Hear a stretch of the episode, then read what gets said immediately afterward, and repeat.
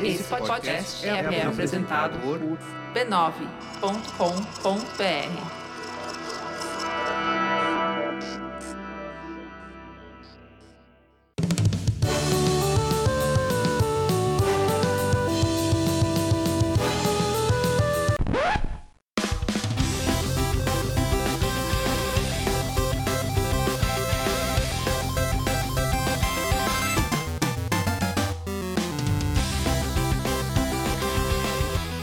Ao vivo, Poco Pixel número 150, eu sou o Adriano Brandão, do meu lado tá o Danilo Silvestre, tudo bom? Tudo bom, beleza? Maravilha! Hoje eu não vou perguntar qual que é o tema de hoje. Como assim? Porque esse é o episódio 150, ele não tem tema. Não Ele- precisa mais do que isso. Não, é só 150. É um número tão incrível, é uma marca tão absurda que a gente não precisa se preocupar em ter um tema. Muito bom, 150 episódios numerados, Danilo. Meus parabéns. Meus parabéns também. Esse, ó, eu, eu fiz até umas anotações aqui. A gente- Opa! a gente- Esse é a quinta temporada do Poco Pixel. Legal, que já é em si impressionante. A gente completou quatro anos há uma ou duas semanas atrás. Legal. Então, bem legal. Sempre tem um des- desnível entre anos em temporada, né? Porque você não começa com um, ano, você começa com zero ano. Então, a quinta temporada são quatro anos de podcast. Eu, eu vou confiar em você. é, é, pode confiar. É, eu, não, eu não entendo essa matemática. É, não tem, não, Não. Tem, não tem ano zero. Não começa no ano um, né? Então, tipo, como tem ano zero, você tem quinta temporada e quarto, quarto ano do podcast. A gente já publicou 171 episódios. Nossa, pra desespero de quem quer que as contas batam. É, exato. Por que, que 150 são 171? Explico. São 150 podcasts numerados. Teve um episódio piloto, que era o número zero, e teve 10 é, almanaques, quando a gente fica doente, viaja, tá precisando de escrever uma monografia, Quando alguma coisa tá errada. alguma coisa tá errado, a gente faz um, lança um almanaque. Foram 10 oportunidades que a gente precisou de chamar o almanaque. Legal. E nas nossas férias desse ano a gente publicou 10 Classic Editions. Que é, é sacanagem de se chamar de episódio, porque ele é, de novo, um episódio inteiro re- recapitulado, né? É, mas é curadoria. porque Houve a foi- curadoria. Foi escolhido a dedo. Isso, igual o Classic Edition do Nintendinho. Isso. Então, são 171 episódios, isso dá 271 horas da gente falando. Não fala isso em voz alta. a pessoa percebe quanto tempo da vida ela desperdiçou nessa coisa. Escutando É. o podcast ou fazendo podcast? Os dois, As né? duas coisas, As duas né? coisas, né? É a gente fazendo o podcast, então foram 271 horas a gente gravando. Impressionante. E mais vocês, cada um de vocês, se vocês escutaram todos os episódios, cada um de vocês gastou 271 horas com o Poco Pixel, se cada um escutar só uma vez cada episódio. É, se você escutou só uma vez, você já é um campeão. Se você escutou mais de uma vez, aí já cruzou a linha do campeão e foi pra loucura já. Exatamente. Esse é um episódio especial. Além de a gente falar todos esses, esses dados, a gente já vai ch- chegar em mais curiosidades daqui a pouquinho sobre o Poco Pixel. Oba. Esse é um episódio especial porque não tem tema. Não é porque a gente não tem nome, que não, não é só que não tem nome. Ele, além de não ter nome, ele não tem tema. Ele literalmente é um episódio sem tema. É um. é falta de tema como proposta. Exato. Por que, que não tem tema? Porque este episódio a gente vai resgatar as sessões complementares do Poco Pixel que não existem mais. Todos que morreram ao longo do caminho. Exatamente. A gente é meio J.R.R. Martin, gosta de matar as coisas assim, né? É pra dar um- uma refrescada. Porque aqui, ao contrário do, do Game of Thrones, quando morre, surge outra coisa no lugar. Exatamente, é verdade. Essa é uma diferença fundamental entre o Poco Pixel e o Game of Thrones. A outra diferença é são cerca de 500 milhões de espectadores. Mas, né, Mas, né? cada um tem os espectadores que merece. Esse episódio a gente vai resgatar os, os- as sessões complementares. Desde o primeiro episódio do Poco Pixel, que o Poco Pixel é sempre tema mais sessões complementares. É. Sessões menores. A gente optou por esse formato, um porque é um formato meio padrão de podcast, né? A maioria dos podcasts fazem assim. Por exemplo, o Bola Presa é assim. Tem o tema e depois vocês... Não é um tema, é uma lapada sobre basquete, sobre NBA, e depois vocês lêem cartinhas. Isso, a gente responde perguntas bizarras quase sempre sobre relacionamento. Exato. Mas vários outros, outros podcasts eh, não têm sessões complementares. Por exemplo, o Tabulices, que você também faz, não tem sessão complementar. É, a gente lê umas mensagens de vez em quando. De vez em quando, no final, mas não é uma coisa demarcada, Não, não. fortemente demarcada, né? O Poco Pixel ele vai pro lado de ter sessões demarcadas. E desde o número zero, desde o piloto, a gente tinha duas sessões complementares: o debate de bolso e as cartinhas. Quer dizer, o zero não tinha cartinhas porque era o zero, né? Como que alguém ia escrever cartinhas pra gente se a gente não existia? É, nem a gente sabia que a gente existia. É, a, gente Exato. tava, a gente tava testando, tava pra ver se a gente existia. Mas tinha a, a sessão de cartinhas estava lá no zero, tinha musiquinha e a gente só falava que não tinha cartinha, que era pra mandar a cartinha no pocopixel.com/contato. E- Existia a sessão como conceito. Exatamente. E aí durou, acho que durou umas duas temporadas de debate bolso mais cartinhas, É né? verdade, É o é. é- se dá pra eleger um formato clássico do Poco Pixel, é esse formato de tema, debate de bolso e cartinhas. É, foi o, o que ficou mais famoso e que era realmente nossa identidade por muito tempo. Exatamente. Aí, a partir da terceira temporada, a gente inc- incrementou esse formato mais uma sessão é, complementar, que é o High Five, que é, é onde a gente trazia listas de cinco coisas e a gente comparava as nossas listas. Então, cinco jogos com tartarugas. Aí a gente lia lá, Super Mario, Tartarugas Ninja. Olha, é, essa, é uma lista. essa faltou, hein? Olha que chance a gente vai ter agora de, de fazer, Fazer cinco jogos contra tartarugas. Cinco jogos com tartarugas. É, do Nintendinho, podia ser mais específico, né? Cinco Olha. jogos com tartarugas no Nintendinho. E a gente achando que tinha feito todos os high fives possíveis. É, a gente fez um ano de High Five, aí chegou nesse dilema aí, acabou o High Five, a gente não tinha a mais gente lista pra fazer. Todas as listas possíveis. A gente não tinha mais listas pra fazer. Aí no ano seguinte a gente aconteceu duas coisas. A primeira é que o debate de bolso virou um podcast separado e aí o High Five esgotou, a gente trocou a sessão e aí a gente criou a sessão Telecat. E aí o Telecat era um duelo entre dois jogos, usando os critérios universalmente aceitos da revistação Games. Duelo faz parecer uma coisa nobre, né? Uma coisa meio de cavaleiros. É, mas não é, não é Game of Thrones, a, a- a moda do momento aí? Não, tem- mas é telecat. Telecat é luta livre. É luta libre. É, é bagunça. É, É, é era uma- fantasia ridícula. Era uma coisa que vocês vão ver, é, é ridículo e, e funciona pra gente falar sobre jogos. Era um jeito de falar sobre dois jogos sorteados, assim, aleatoriamente. Funcionou e era muito legal fazer o Telecat, mas a gente achou que no ano de 2019 a gente merecia ganhar um novo, um novo quadro e a gente criou o Bota Ficha. O Bota Ficha meio que substitui o- as cartinhas, porque é parecido, né? Em vez de ser. A, a diferença grande entre cartinhas e Bota Ficha é que o Bota Ficha propõe temas novos e as cartinhas geralmente são pessoas repercutindo os podcasts. Isso, então, em geral, a gente consegue discutir sobre coisas novas, Novas. sobre temas antigos a, nas a- cartinhas. a minha né? questão com cartinhas em qualquer podcast, não só o, o Poco Pixel, é que é, é uma extensão do anterior, é, é estranho, ele fica deslocado, ele deveria estar no outro podcast, não nesse. É, se você perdeu o anterior, Não faz não faz muito sentido. sentido a discussão, né? Exato. Ou é simplesmente laudatório. É um exercício no cabotinismo, assim. A gente fica lendo pessoas elogiando a gente. Então, tipo, a gente achou uma, uma, época, uma época que tinha muita sessão, a cartinha estava sobrando, a gente tirou as cartinhas. Hoje Pra- a gente tem. Pra, pra desespero da torcida. É, as- a pessoa ficou ba- bastante chateado com duas coisas. Uma com o fim das cartinhas e outra com o fim do debate de bolso. É. O debate de bolso virou um podcast separado por mais ou menos um ano, e aí várias coisas a gente acabou desligando o debate de bolso. Então hoje a gente vai recuperar todas essas sessões. Legal? Hoje vai ter high five, hoje vai ter telecat, hoje vai ter debate de bolso e hoje vai ter cartinhas. É 150, a gente tem o direito de chafurdar no passado. Exatamente, a gente vai fazer a retrospectiva, o retrô do próprio Poco Pixel. É isso. Muito bom. Antes da gente ir pro High Five, que é a primeira sessão que a gente vai refazer, a gente tem que falar não só sobre o YouTube, sobre os Mercenários Esclarecidos, sobre a família B9, mas a gente vai falar sobre os 10 episódios mais escutados da história do Poco Pixel até agora. Eu, eu achei que pela primeira vez na história você ia falar que era sobre gonorreia. É, não, eu não, tava, não, eu tava não. quase ficando orgulhoso de Não. você. São 171 episódios, 271 horas e nenhum minuto sequer sobre gonorreia. Porque É. aqui a gente não fala sobre gonorreia. Não, mas a gente, que a gente alerta, a gente alerta. Quer dizer, a gente é muita gente. Quem alerta sou eu. Vamos, vamos- dar os méritos onde eles são devidos. É de verdade, o pessoal fica nas redes sociais falando, ah, vocês falam de gonorreia. A gente nunca fala de É, gonorreia. a gente nunca consegue. A gente já falou alguma vez de gonorreia aqui no, no podcast? Infelizmente, não. Mas, mas um dia acontecerá. É, um dia que eu faltar. Eu tiver, eu tiver com dor de garganta. É, um dia que você tiver gonorreia, aí você vai, vai reco- reconsiderar. Essa, eu não, nunca vou posição. ter gonorreia porque eu tô ciente. Sabe esse pessoal anti-vacina? Que aí É. quando fica doente, os filhos ficam doentes, aí vai vacinar? Sim. Então, vai ser tipo isso.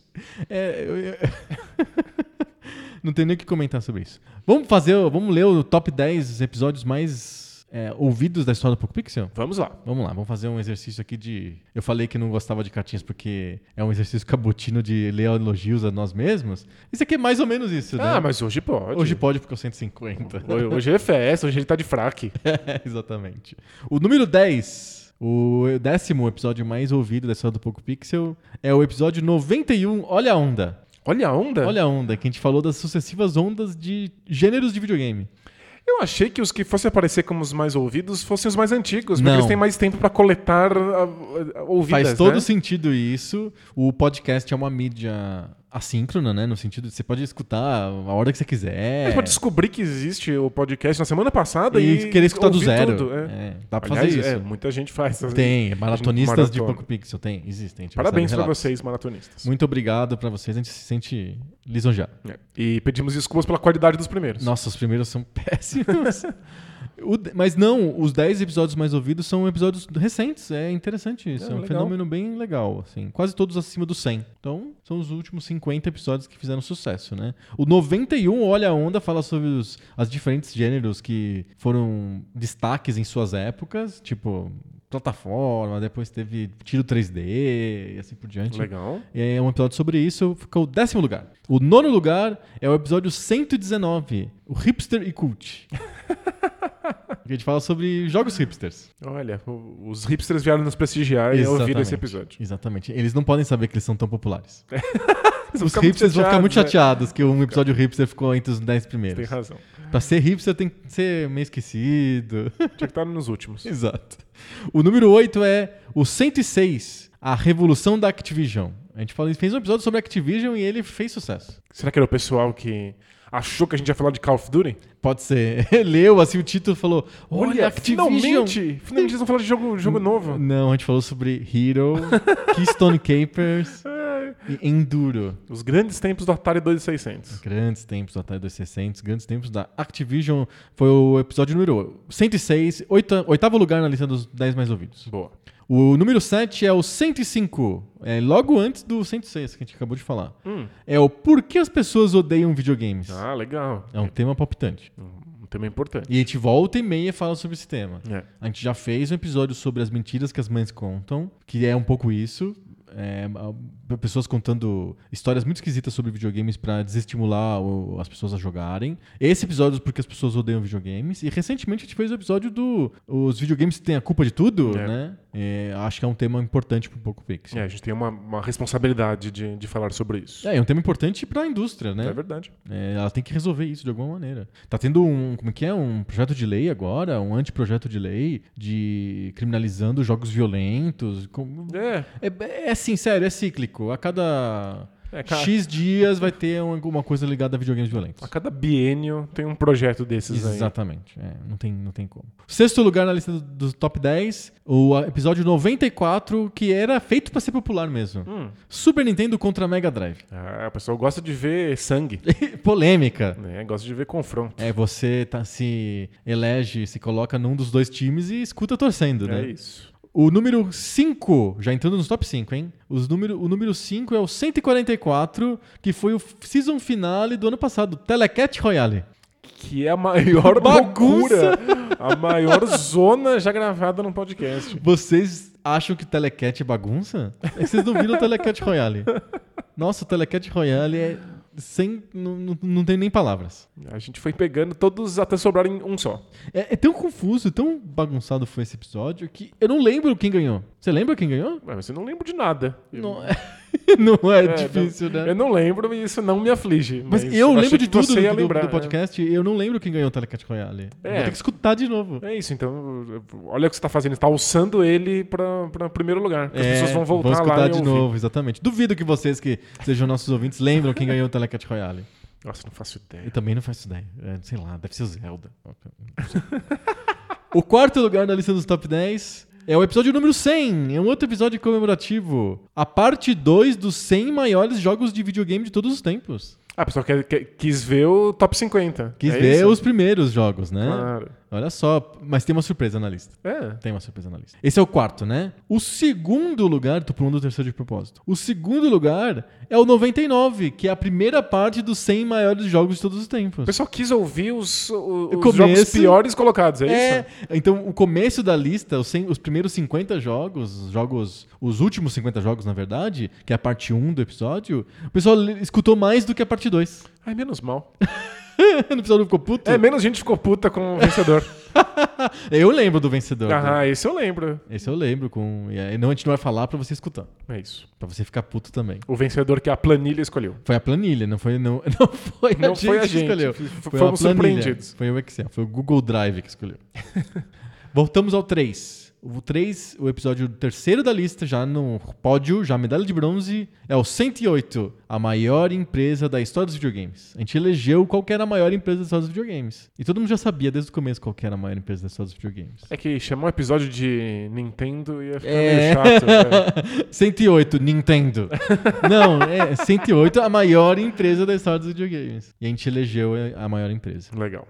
O 2 eu já falei, é o 99, a primeira Olha, eu parte tô do 100. muito curioso pelo, pelo primeiro Qual colocado. que é o primeiro colocado aqui do Poco Pixel? Você chutaria? Nossa, nem ideia. Não. Não. É um episódio que é um número estranho, que você disse que seria um número mais especial do que 100, 150, do que Ah, 25. Foi quando a gente chutou um número randômico pra Randômico. ser um episódio comemorativo. Exatamente, e foi um episódio comemorativo, e É o- por acaso é o episódio mais ouvido da história do podcast. É o quê? O 70 alguma coisa? 73? 73. 73. É o 73. boa. Você falou assim: não, eu não gosto de 100, de 50, eu gosto de 73. Aí a gente escolheu, a gente falou, tudo bem, a gente vai fazer um episódio especial no 73. E esse o especial é Super Mario 3 versus Super Mario World. Legal. É o episódio mais ouvido de todos os tempos do Poco Pixel. Onde a justiça foi feita. A justiça é. É, não sei.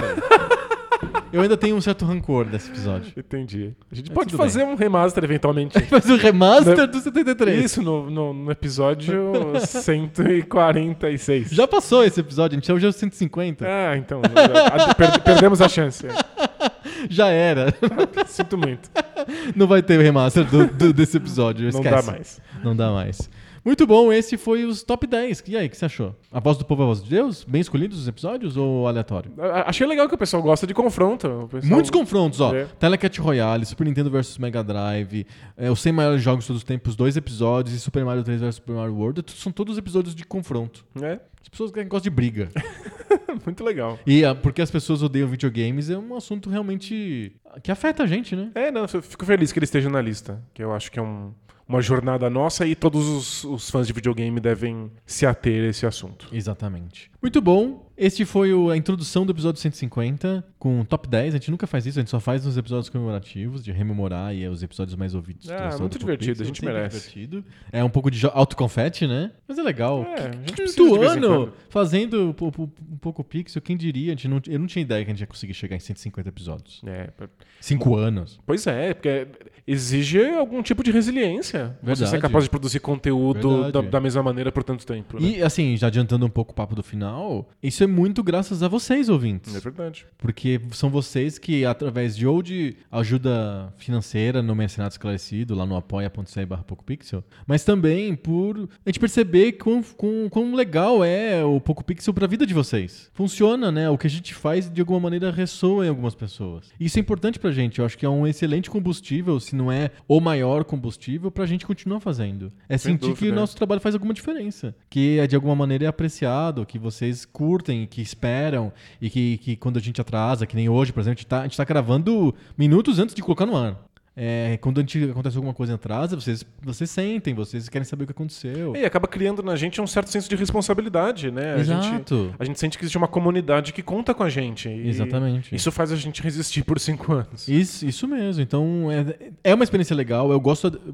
Eu super gosto de, de, de gravar, de pensar no Poco Pixel. Não é uma coisa que me. Eu sinto que é um trabalho, eu árduo, que me, me- eu faço obrigado. De jeito nenhum. É o contrário, é um prazer, é um hobby. Tem gente que joga bola, tem gente que vai pro bar, tem gente que, sei lá, assiste Game of Thrones. Eu faço o Poco Pixel com você. Eu, eu- é um hobby pra mim, eu fico super feliz. É muito legal. Eu adoro ter essa, essa ferramenta, essa plataforma pra poder discutir videogame, que é uma coisa que eu sempre senti falta na minha vida. Aham. É muito legal estar aqui mesmo. Sim, fugir um pouquinho do, do- acho que do, do basquete, que é o teu trabalho, né? É verdade. Às vezes precisa, né? É, de... Principalmente numa época que nem agora, por exemplo, que tem 20 jogos por dia. a gente tá em época da- das finais, então precisa falar disso o tempo inteiro, precisa pensar Ah, disso meu o tempo Deus, inteiro. deve ser meio exaustivo. Aí eu tenho uma paixão sobre videogame e aqui é um lugar de, de colocar ela. Exatamente. Muito bom. Na próxima temporada a gente faz uma sessão de dança, de salão. Não. Não? Então vamos para as sessões que já existiram no Poco Pixel e que não existem mais. A primeira é High Five. High five. High Five.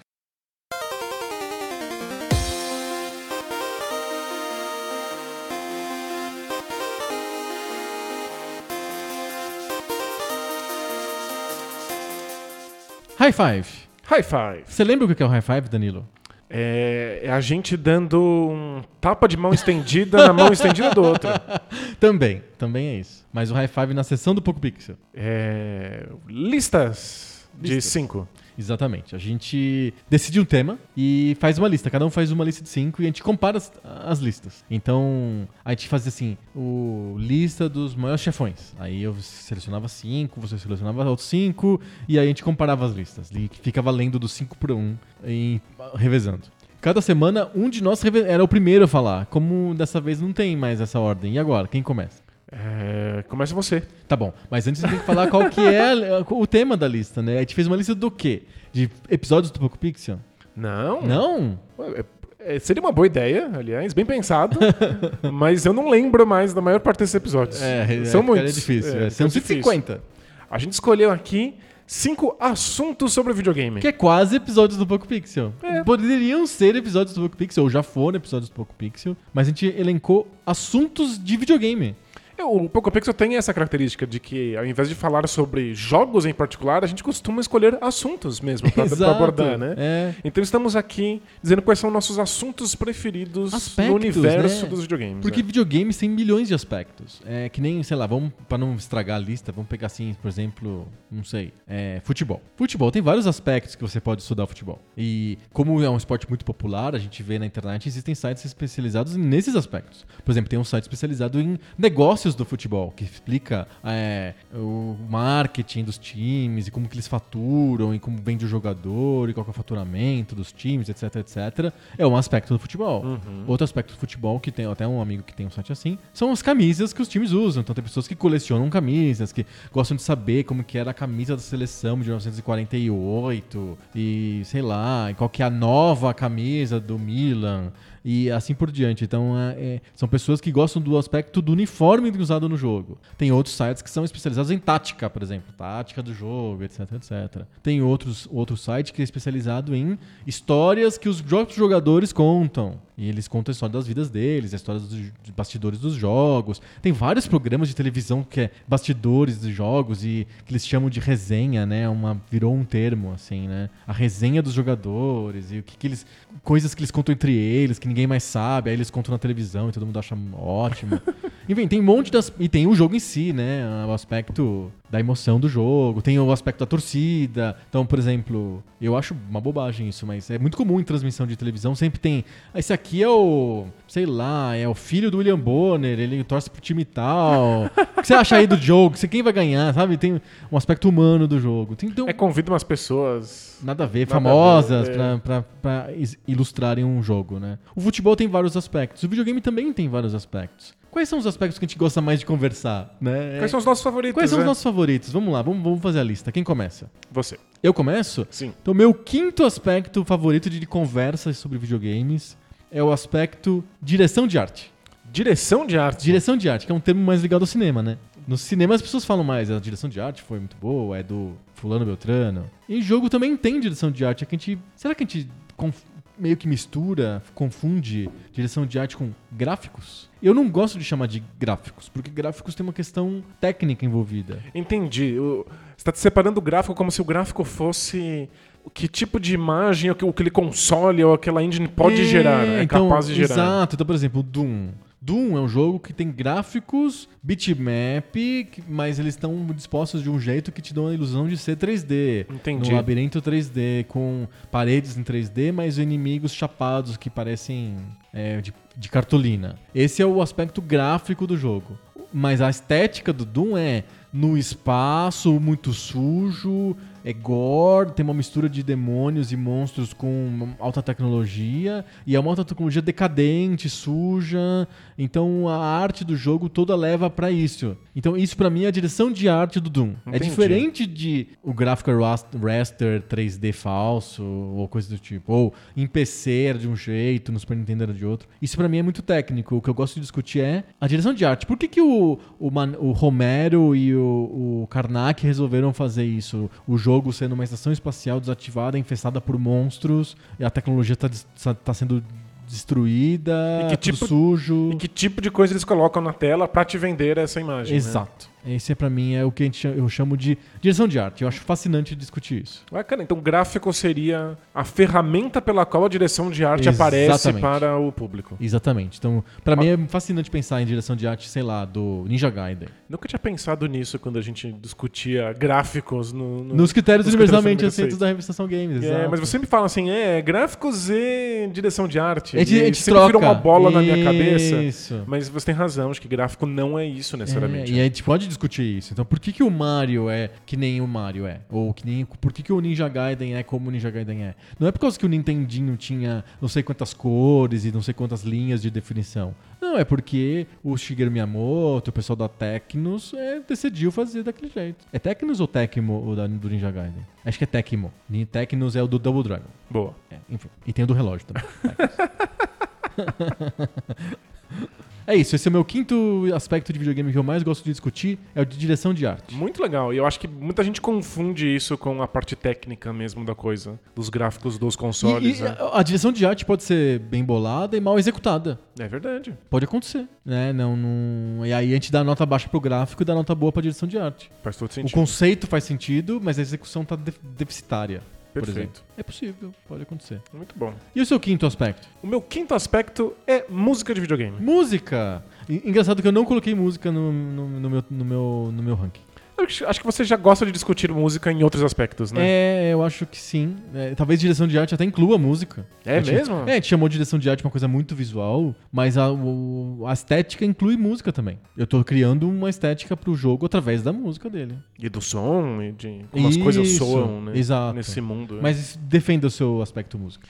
Eu gosto de conversar sobre trilhas sonoras de jogos. De jogos. Gosto de escutar essas trilhas sonoras avulsas dos seus próprios jogos. Tem minhas trilhas sonoras favoritas que eu fico escutando enquanto trabalho, enquanto existo, existo no mundo.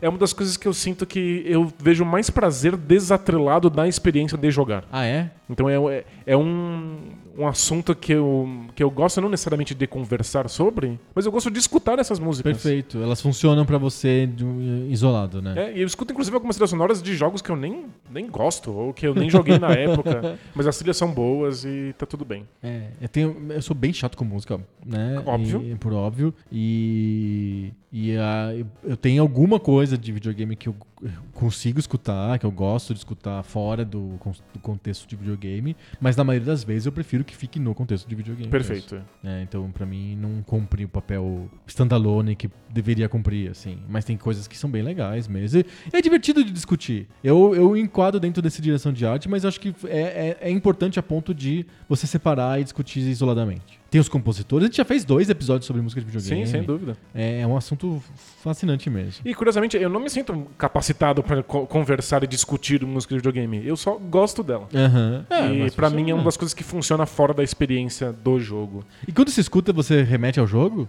Às vezes sim, às vezes não. É, Tem... Uma das minhas trilhas sonoras favoritas na vida é de um jogo indie mais ou menos recente, que é o FTL, o Faster Than Light. Certo. É um jogo que eu joguei tão pouco. Eu joguei pouquíssimo. Então tem várias músicas Você não- nunca escutou do que eu jogo. nunca vi. Uhum. Não cheguei a esse ponto de, de- em que o, o jogo teria me, me mostrado essa música. Eu nem sei o que ela remete. Uhum. É só incrível. mesmo. Entendi. É. Perfeito. E tem alguma coisa nela que é videogame mesmo, sabe? Aham. E- Ela, é- ela é chiptune? Não exatamente. Mas é, mas é sintetizada, não É. tem uma orquestra, Não, não, é não. o God of War. Não, é totalmente sintetizado. Tá. E eu tenho não muito que o God prazer of War é. seja 100% orquestra real, mas ele im- imita Mas, é, bem. Ele né? tenta ser. né? É. E é isso. Às vezes, se eu escutar a música do Shenmue, eu remeto, eu sei te dizer que momento do jogo Em qual parte essa- do jogo? Perfeito. Então, traz sensações de ter jogado aquilo, tem uma, uma relação afetiva com o jogo que acaba sendo passada pela música. Eu vou contar uma história assim, que talvez explique um pouco a minha relação com música de videogame. Eu gosto de chiptune e eu gosto de, de geralmente de música de jogos pra, pra antigos, mais pra antigos mesmo. Porque pra mim, quanto mais incompleta for a música de chiptune, mais interessante é pra mim. Porque eu. Incompleta? Como? Incompleta é uma música que, não, que, que ela tem possibilidades de desenvolvimento mais interessantes, porque ela é muito, muito crua e simples. Que apresen- ela é apresentada de um jeito muito puro para nós, vi- jogadores. Uhum. Então, Nintendinho, por exemplo, as músicas são cuspidas na tua frente de uma maneira bastante incompleta. Ela tem poucos canais, ela é curta geralmente, ela é só um tema, ela às vezes é parcamente harmonizada. Então, isso deixa a música tão vazia, digamos assim, que é fascinante pra mim, porque eu, eu consigo abstrair ela totalmente, eu não, não consigo rotulá-la como kit, como brega, como apelativa, porque ela é tão crua, tão vazia. Ela é quase uma ideia de ela é música, quase uma né? ideia de música, e aí eu completo essa ideia de música na minha cabeça. Entendi. É que nem ler um livro de com um escritor que é muito seco, assim, sabe? De, que tem, usa pouco, não descreve bem, que E você precisa descrever. e eu preciso de completar na minha cabeça. É, tem- um Ah, trabalho que o é. leitor tem que, tem que fazer, né? Isso, então é um grau de abstração musical que eu gosto, por exemplo, chiptune de Commodore 64 ou de, de, de MSX ou de Nintendinho, funciona pra mim porque na minha cabeça eu completo a música. E quando eu escuto uma música de um jogo moderno, ela, ela, ela é tão sobrecarregada de, de significado de, e de, de elementos que eu não consigo completar, ela pra mim é, não funciona. Então eu gosto de, de música de videogame nesse sentido. Quanto mais velha, melhor. Parece que eu fun- funciona melhor na minha cabeça. Mas isso sou eu. Incrível. É. Você tem uma relação muito específica com Com música. música, De alguém que tem exatamente. muito mais conhecimento também. E, talvez. E aí eu, eu, eu gosto de escutar uma música de videogame mais pobre, porque pra mim funciona, funciona melhor, porque eu, Muito eu posso legal. completar. É, sei lá, vai, vai entender. É, eu, eu- não tenho conhecimento suficiente pra saber o que, que funciona não funciona pra mim. Eu sei que algumas coisas Funcionam, me aprazem, outras não. E isso independe um pouco do jogo. Eu amo a trilha sonora do Streets of Rage e eu escuto o tempo inteiro. É muito boa, é muito boa. Se eu mesmo. puder não jogar, eu prefiro. É, é verdade, faz, faz todo sentido.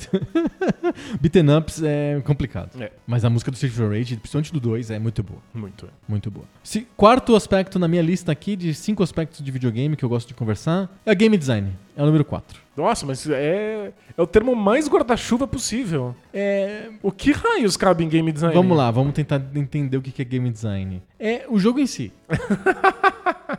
É, tira- você tira o meta do jogo, sobra o game design.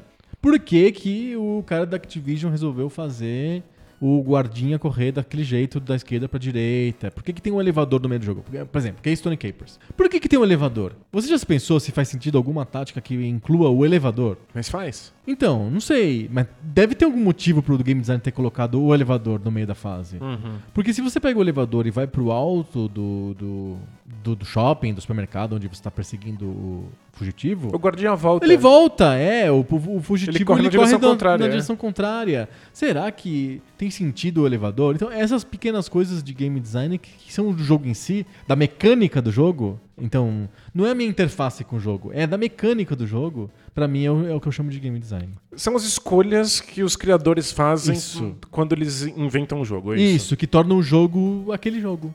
Por exemplo, fascinante pra mim. Vou pegar um jogo de Atari de novo porque eu acho, de novo, é que nem a música. Eles são muito puros, tem poucas coisas, então a gente consegue pensar mais fácil, sintetizar mais fácil na cabeça. O Hero, por que, que ele tem as bombas e o raio na cabeça? Por que, que não é só raio, por exemplo? E aí eu tenho que destruir as paredes usando o raio. Por que, que tem bomba? E por que, que a bomba me mata? Eu tenho que fugir da bomba. Ele, e por que, que o game designer lá, Achou que isso era uma boa, uma boa escolha. é. é, achou que isso era uma boa escolha. Então isso é fascinante pra mim. O game design, as escolhas de game design. É, e discutir isso é muito legal. É. Tipo, olha, isso realmente faz sentido, porque tem um, um risco e recompensa envolvido no Isso. laser que não tem na bomba. É, ó, bomba por é uma exemplo, decisão a- definitiva. a- o laser ele gasta o tempo que você tem na fase. Então, se Isso. cada vez que você usa o laser, você perde tempo do que você tem disponível na fase. A bomba te mata. Então, se você tá num lugar muito apertado, você não consegue voltar, fugir da bomba a tempo. E Porque... você pode usar a bomba pra matar um inimigo, mas você tá abrindo mão de poder destruir uma parede no futuro. Porque você tem aí um você vai ter que usar o laser, mas de o laser leva mais Demora tempo. muito, você gasta tempo. Entendi. É, São, são escolhas interessantes que, que, no fundo, é o que fazem os o Exatamente. jogo ser interessante. né? Isso, esse é o aspecto game design que deveria ser, na verdade, o primeiro. Deveria ser o assunto mais importante pra mim de videogames. Mas é o quarto só. Que engraçado. Porque eu sou eu, é uma coisa, é uma idiosincrasia. É, eu não pensei game design, é, o- Hum. esse termo super abrangente, como uma possibilidade. Mas você deve ter colocado na tua lista. Mas eu, eu coloquei o, o que eu o que eu considero mais importante no game design de- vai aparecer aí no futuro. Perfeito. Esse é o número 4, game design. Boa. O que torna o jogo jogo, o que, que, o que, que o diretor do jogo, o Hideo Kojima, sei lá, o Yu Suzuki, tem que deci- decidir na hora que eles criam o jogo. Boa. Esse é o game design pra mim, o número 4. Legal. E o teu número 4? Meu número 4 é o design dos consoles e dos controles. Ah, o design industrial. Isso, eu Ah. gosto da aparência dos co- consoles de videogames, de como os Perfeito. controles escolhem ter mais ou menos botões, ser mais ou menos ergonômicos. É bonito mesmo, né? Eu, eu sou apaixonado por isso. Eu vou trazer então aqui o, pros estúdios Bola Presa de Rádio aqui o livro do ah, o livro do videogame lá, videogame console. Né? Que É são muito bonito. fotos incríveis de vários consoles. Que são diferentes, as fotos que o cara tirou pra Wikipedia. né? É mesmo? É, a história do, do- do livro é a seguinte: o cara foi na Wikipedia e viu que os videogames tinham fotos muito feias ou não tinham fotos. Aí ele conseguiu os, os videogames e, ele descobriu uma técnica pra tirar fotos isométricas dos, dos consoles, usando fundo finito branco, câmeras em posições estratégicas. E ele tira várias fotos do videogame desmontado e ele consegue montar no computador um tivesse como se o videogame tivesse explodido. É Como muito incrível. e é né? foto, não é desenhado. Então, ele fez isso pra colocar na Wikipedia. São fotos sem direito autoral, são fotos ah, é, Creative Commons. E ele fez um livro depois com as fotos. E é, é bem maravilhoso, legal. né? É bem legal. Recomendo, chama The Video Game Console. Vou colocar nos links do post. E eu, eu sou apaixonado por isso, e se pudesse, se tivesse espaço. Você teria mais recurso, consoles. Eu teria mais consoles. Porque eu percebo que vários desses consoles antigos que eu tenho em casa eu não jogo mais, mas eu fico tão feliz que eles estejam aí. Aham. Eles são legais não só de ver e de analisar como é o, o seu visual e como é o controle, mas é legal de pegar na mão. É legal de ver o peso, é legal de ver como, sim. como o controle encaixa nos seus dedos. Então eu vou fazer aqui bem rapidinho. Top 5 dentro do top 5. É. Um high five de consoles mais bonitos, na opinião de Danilo Silvestre. Gente, que difícil. É. Não sei, é, são todos meus filhinhos. Ah, então cada um tem uma coisinha especial. Cada um tem uma coisa especial. É, é, eu, eu vejo o valor em alguns que são muito pequenos e minimalistas, eu acho isso lindo. E tem aqueles que são trambolhos gigantescos. O Xbox. Tipo o, o Xbox, o primeiro, o original, The o The First. E eu achava ele medonho na época, eu achava ele muito feio. E hoje eu criei um carinho, eu não sei, tem um, tem um, tem um visual, assim, pós-industrial, assim, uma coisa Ele é, ele é meio steampunk, né? É, tem um- é, parece que eu tô pegando o equipamento do Blade Runner na mão, Uhum, assim, é, né? bem engraçado. E não sei, eu acho que eu não, eu não tenho favoritos. Não tem favorito. Talvez eu tivesse favoritos de controle, mas eu tenho que levar outras coisas em consideração, do tipo, se eles são bons, se eles são Ah, não, a gente já fez o high five de controles e ele é basicamente ori- orientado à funcionalidade. É isso, é. Mas você gosta do design industrial dos consoles. Eu gosto muito. É bem legal mesmo. É bem interessante mesmo. Não tá na minha lista, olha só. Não? Você tá fazendo listas bem diferentes. Isso é, verdade. muito curioso. Design- um dia a gente faz um episódio, então, sobre design industrial dos, dos consoles Boa. e dos controles. O controle é um aspecto de, de design industrial importantíssimo, porque é, é, é a interação homem-máquina direto. Total, e tem umas escolhas. É legal discutir essas escolhas, porque tem algumas que são medonhas. Sim. E tem outras que são incríveis, viraram icônicas. É ergonomia, é muito interessante o aspecto do design, do design industrial mesmo. E eu tô feliz aqui de ter recusado essa heresia que você propôs aí de fazer um, um high five dentro do high five. Ah, mas, puxa Não vida. pode, tem, tem, que- tem que manter aqui o modelo clássico. Ok, vamos lá. Terceiro aspecto de videogames que eu mais gosto de discutir é história dos videogames. Legal. E aí isso, isso tem a ver com o, o aspecto de evolução e de influência, que são as coisas que eu mais me interessam em muitas coisas. Eu, é, em vários aspectos do- do- das coisas que eu curto e tal, eu gosto muito de tentar entender o que a gente chama de árvore genealógica de influências das coisas. De onde veio aquilo? Uhum. A gente fez, por exemplo, a gente fez um episódio sobre de onde veio o Nintendo Switch. Veio de um monte de experiências da Nintendo, de outros consoles, veio até do PlayStation, várias coisas que o, o- a Nintendo foi absorvendo. É interessante de descobrir isso. Pra mim, é uma das coisas mais fascinantes, um dos aspectos mais fascinantes do- do- dos videogames é tentar entender de onde vêm as coisas. É, genealogia, né, que é ficar vendo a árvore genealógica das coisas, é um exercício fascinante em si. E o meu não aparece na história dos videogames, mas aparece em outro lugar. Aparece em outro lugar? É. Então eu, eu sou fascinado por descobrir por que, que as coisas deram nisso. Isso? Por que, que certas opções e certas empresas chegaram em outro, na, num ponto específico? E qual que é a sequência? Qual que é o que vem um depois do outro? O que, que uma decisão de da, sei lá, da Mattel em 81 levou a uma decisão da Nintendo em 92, sei lá. É, acho que o, o nosso apreço por isso é um pouco o que faz o Poco Pixel ser o Poco Pixel, né? Exatamente. Coincidiu de que nós dois gostamos disso. A gente gosta de genealogia, a gente gosta de fazer esse tipo de, de Des- análise histórica. o- é. o porquê das coisas, né? É, e o resultado é que o Poco Pixel, apesar de falar sobre a história dos videogames, não é um podcast De nostalgia. nostálgico, porque a gente quer ver no que foi dar, no que, no, no que as coisas foram é, influenciando E umas eu posso outras. falar né? da gente um pouco? Claro. E é uma coisa que eu faço, faço muito pouco nesse no, no, no Poco Pixel. Eu não posso falar por você, mas eu vou chutar. Tá. Existem pessoas que gostam muito de pessoas. Pessoas que gostam de pessoas, sabe? Sei, gente sei. que gosta de gente. Claro. Então, pra essas pessoas, falar de videogames é falar das pessoas. Então, quando ela vai falar sobre um videogame, ela vai falar porque foi meu pai que me deu, foi minha mãe que me deu, foi eu jogava com meu, meu irmão, eu jogava na locadora da dona fulana, Uhum. e lá na locadora eu conheci o Zezão, o Biriba, o Azeitona e o, o sei lá o que lá. Faz sentido. E aí, contar histórias é contar histórias das pessoas que estavam em volta dessa pessoa. Pra, vo- e o videogame é um pivô de histórias humanas. Legal. São porque tem muita gente, eu acho que até a maioria dos seres humanos, gostam de outros seres humanos. Eu me incluo na minoria, na, na na- numa classe de seres humanos que tem interesse por seres humanos, mas menos, assim. É como aquela opção que existia no, no, no falecido Orkut, que é assim, animais, gosto deles no zoológico. é isso, é. Eu seres humanos, pessoas no zoológico. Gosto deles no zoológico. é. Isso. Eu acho os seres humanos muito fascinantes na Wikipedia. A Wikipedia eu acho seres humanos muito fascinantes. É, legal. Mas eu realmente não, não consigo contar a história. Se me perguntar sobre várias coisas, eu vou contar várias histórias e ele não vai incluir histórias humanas em quase nunca. Eu nunca vou contar, não, porque na locadora do fulano. Eu não lembro, pra mim não é tão importante. Pra mim é mais importante outros aspectos. E acho que isso tem a ver com comigo, e isso formou o Poco Pixel, porque o Poco Pixel conta pouquíssimas histórias sobre nosso passado.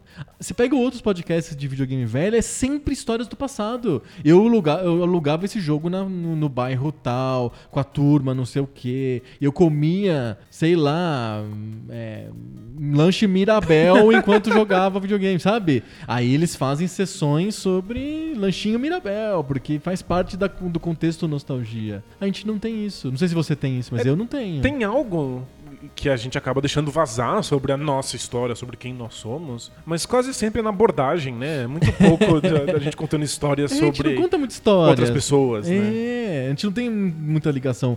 E eu acho que o meu gosto por história dos videogames acaba caindo no pouco pixel com esse aspecto bem frio mesmo, mais distante mesmo. É. A história dos videogames, não a história do Adriano jogador. Perfeito. Eu, eu tenho uma questão da minha personalidade, que é o fato de que eu sou obcecado por fazer as coisas fazerem sentido. Eu Aham. quero sentido nas coisas. Sim. E eu faço isso sempre a posteriori.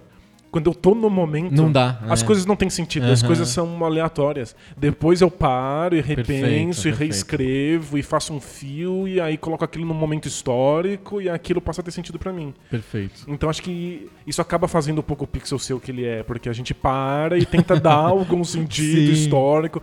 E aquilo que aconteceu naquele momento, as conversas, as jogatinas, acaba caindo em segundo lugar. Acaba- Parece uma é. coisa meio sem sentido. Então né? temos histórias e engraçado, né? Os, ah, os ouvintes que conversam com a gente, eles às vezes guardam histórias nossas de, de, de videogames que pra eles foram mais icônicas do que às vezes até pra gente mesmo. É, que a gente falou pra dar de exemplo de alguma coisa. E aí- ficou, é, e a exato, gente não, não se preocupa tanto com isso. Porque né? pessoas gostam de pessoas, né? É.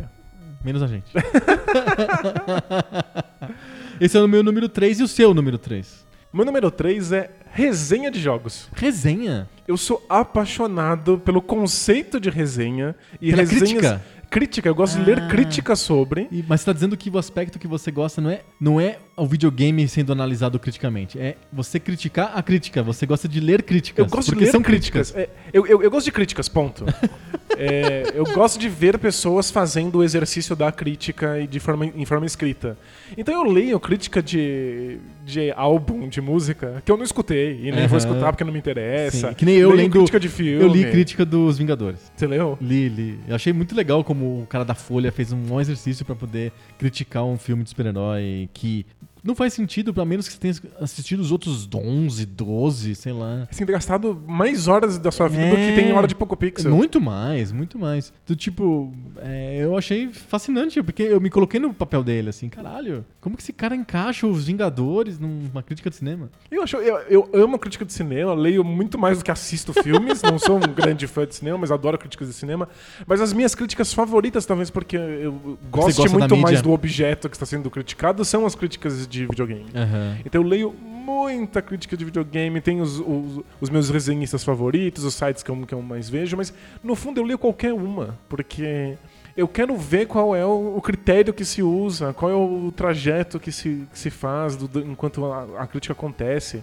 Eu falei no nosso último episódio que eu gastei uma hora da minha vida vendo um cara resenhar um Dragon Quest Aham, em vídeo e tentando colocar aquilo num E o jogo que você nem social. gosta. Não, não é que eu não gosto, é que eu odeio, eu detesto. Eu consigo pensar em muitas punições que eu preferia fazer comigo mesmo do que jogar Dragon Quest. Mas a- a- eu fiquei, gastei um tempão lá com a crítica, porque a crítica é incrível. E eu, te- eu vejo valor na crítica. Na crítica em si. E algum valor a mais no jogo depois que a crítica aconteceu, se ela for bem feita. Perfeito. Mas não necessariamente vai me levar a jogar, eu não me importo com isso. Muito bom. Eu gosto de resenhas de jogos Resenha de, videogame. jogo. É Criti- isso. criticismo de videogame. Eu, eu era moleque, nem tinha os videogames, nem tinha os consoles, comprava as revistas. Uhum. Eu ficava lendo aquelas críticas. Amava as críticas de jogo, tirava um. Que Ou malhavam dois, o jogo. Destruíam o jogo, achava aquilo incrível. É, eu também gosto. Eu me divertia mais do que se eu jogasse, com certeza, que o jogo O jogo é merda, ruim, né? Gente, eu gosto muito de crítica também. Eu amo crítica musical. É... E eu. Eu e- tenho, eu tenho uma coisa muito engraçada que me pune, porque eu perco produtividade bastante nisso. É. Eu, eu- quando eu trabalho, eu preciso de escutar uma música. Você precisa? Preciso. Você não É, consegue trabalhar em não, eu- silêncio? Eu, consigo trabalhar em silêncio, tranquilo. Mas é, muitas vezes eu quero. Eu sou ruim de começar a trabalhar, então eu preciso da música com um gatilho. Uhum. E aí, se eu tô gostando, sei lá, por algum motivo fiquei prestando atenção na música, eu preciso ler uma resenha da obra. aí eu vou na Wikipedia. Aí eu vou na Wikipedia, aí se eu- a questão da gravação tá me chamando a atenção, eu vou nos sites que eu assino de resenha de, de discos pra ler a resenha da gravação. Pra escutar, pra ler o que, que um, um crítico disse sobre aquela interpretação Você específica. tá me zoando. Sim. Existe crítica da obra em si? Existe a crítica da Claro. gravação específica daquela obra? Mas é claro, são duas coisas independentes. Não, fantástico, mas é, que existem pessoas dispostas a fazer isso e Tem. sites especializados que você vai e busca. Tem, tem um que é eu incrível. assino, que eu pago, eu boto meu dinheiro lá todo ano, chamado classicstoday.com, que são caras nos Estados Unidos que resenham CDs todos os dias. E você paga porque você é bonzinho ou você Não, tem é que pagar fechado. pra ter acesso? É, eu tenho que pagar pra ter acesso. Que incrível, sério. Olha o submundo da música clássica, que coisa maravilhosa. É, porque o, é, é, realmente são coisas bem isoladas. Uma coisa é a análise da obra, que também, também é crítica, né? De Claro, alguma maneira. Pode ser uma análise muito profunda, uma análise musicológica, e eu não tenho tanto acesso a essa análise. a- essa análise eu Seria uma consigo, análise da, da partitura, é isso? Eu- é, eu consigo entender a análise musicológica até um certo ponto, depois fica muito complexo pra mim, que é o que se faz na academia, etc. Claro. É, existem pessoas profissionais disso, são musicólogos. E aí tem um- um- uma outra coisa que é análise de gravação. E de concerto ao vivo também. Mas de concerto, é, para mim, é menos interessante porque eu não tava lá, não sei como é que foi, eu fico fiando na, na palavra do cara. Ah, mas é legal, se estiver bem escrito, tá ótimo. É, às vezes são muito boas mesmo. E aí tem a análise de gravação, é, o cara publica, então tem revistas, tem a Gramofone, tem a- antigamente tinha a Classic CD, ho- hoje tem a BBC, é, a, a revista da BBC de música. E você usa isso pra. Pra escolher o que, que eu vou escutar. Então eu tenho lá, eu entro lá no Concertmaster, eh, que é o meu próprio player de música, e eu vou escolher uma, eu escolho a obra, tem lá 45 gravações. Aí qual dessas que eu escolho? Aí às vezes eu me fio na palavra de um crítico pra dizer, olha, a, me- a melhor gravação dessa peça é esse cara aqui. Aí você vai nessa. Aí eu vou nessa. Aí eu escuto e. ah, obviamente, né? Eu escuto música faz 30 e poucos anos. Então, tipo, eu já, eu já conheço muita gravação. Então, de algum- muitas peças. Então tem peças que são eu já muito conhecidas pra mim, eu escuto uma gravação que eu escolhi lá porque é nova, ou eu vou lá no Idage, por exemplo, que é um concorrente do Consult Master, ele tem uma seção lá, novas, novos lançamentos e tal. Aí eu clico lá, escolho uma gravação nova da uma obra que eu já conheço. Aí eu ah, não sei se eu gostei, eu gostei muito, quero ver o que se os colegas acham igual a mim. Claro, muito legal. Aí eu vou no site e vou ver se o cara concorda comigo que isso é bom, que isso não é, não é bom e coisas desse tipo. Adoro fazer isso. É, Acho que é a mesma relação das resenhas de videogame. É, por exemplo, pra um jogo que eu sabia que eu ia jogar e que eu mesmo queria fazer uma resenha, como o novo Red Dead, eu tive que me abster de ler as críticas durante um, Perfeito. um tempasso. Perfeito, eu e fiz isso com o depois eu fui atrás pra ver do que se tratava, o que que estavam resenhando. Eu, eu gosto de ler, eu, assim, eu terminei o, o Homem-Aranha e o Homem-Aranha de Costas, e aí eu fui na, no Metacritic ver o que as pessoas achavam. Eu não li crítica antes do jogo, eu só É, li depois faz- que eu terminei. Faz sentido. E se- série de TV, eu assisti aquela série da Netflix lá, Love, e aí eu, eu, eu depois que terminava a temporada, eu li a crítica da temporada. Porque série da Netflix é isso, né? Os críticos lançam críticas da temporada. É. Season 1, Season 2, Season 3, aí você vai lá e lê a crítica da temporada. É muito legal. Tá vendo? Você também tem eu também gosto, crítica, eu também né? gosto. E aí isso tá no, não tá diretamente, não é no meu número 2 direto, mas é próximo do meu número 2. Qual é o seu número 2? Que é intersecção jogos com cultura. Legal. Então eu quero entender por que que esses jogos fazem, como que esses jogos fazem parte da nossa cultura geral, da nossa cultura, a cultura que eles estão envolvidos. Então eu quero entender a intersecção. Por que que tem o jogo do Michael Jackson? O que significa o jogo do Michael Jackson? Por que que o Mario faz essas coisas? Por que que é, a música do Double Dragon é daquele jeito? Por que que a roupa dos lutadores do Double Dragon é assim? É muito fascinante tentar entender que a, a roupa do pessoal do Double Dragon é um jeito torto que os japoneses viram os Selvagens da Noite, o filme dos anos 70. Eu adoro que a maior parte das, das respostas pra por que, que é assim é os japoneses entenderam errado o ocidente. Eles não entenderam muito bem o que eles estavam vendo. Eles no- entenderam errado, é muito bom. Mas é, é incrível, porque gera um- essa, essa versão bizarra que é o, o ocidente se vendo num espelho quebrado. Exato, muito engraçado. Por que, que o Double Dragon é assim? Porque eles viram um filme, acharam que aquilo era de verdade, era assim mesmo, e fizeram todo mundo se vestir igual a gangue do- dos guerreiros. um coletinho. Eu adoro coisas como ActRaiser, que é japoneses interpretando uma, uma, uma religião monoteísta. E aí tem Avatar, e você tem que É, matar demônios. Eles não estão é, tipo- acostumados, eles não entendem. Eles têm o contato que os japoneses têm com religião é com religiões politeístas, animistas, que nem o shintoísmo, ou com religiões meio ateístas, que nem o budismo, uma coisa muito destituída de figuras de poder, assim. E aí, como que eles interpretam, sei lá, uma religião tipo a cristã? É isso, isso aí Isso é uma coisa muito coisas muito louca. esquisitas, é. O que é muito legal, é, é Não, uma, adoro ver é uma, isso. uma visão distorcida. Então eu acho que as capas dos jogos, é, a direção de arte, tá tudo envol- envolvido numa cultura. Eu quero entender a intersecção. Como que, como que conversa, como que o videogame conversa com a cultura e como que a cultura reage ao videogame. A gente já fez um episódio que acho que vale fazer um remaster, que é um episódio lá do começo do, do- do- da primeira temporada, que era muito além do videogame, assim, como que. Como que a cultura absorveu os jogos, né?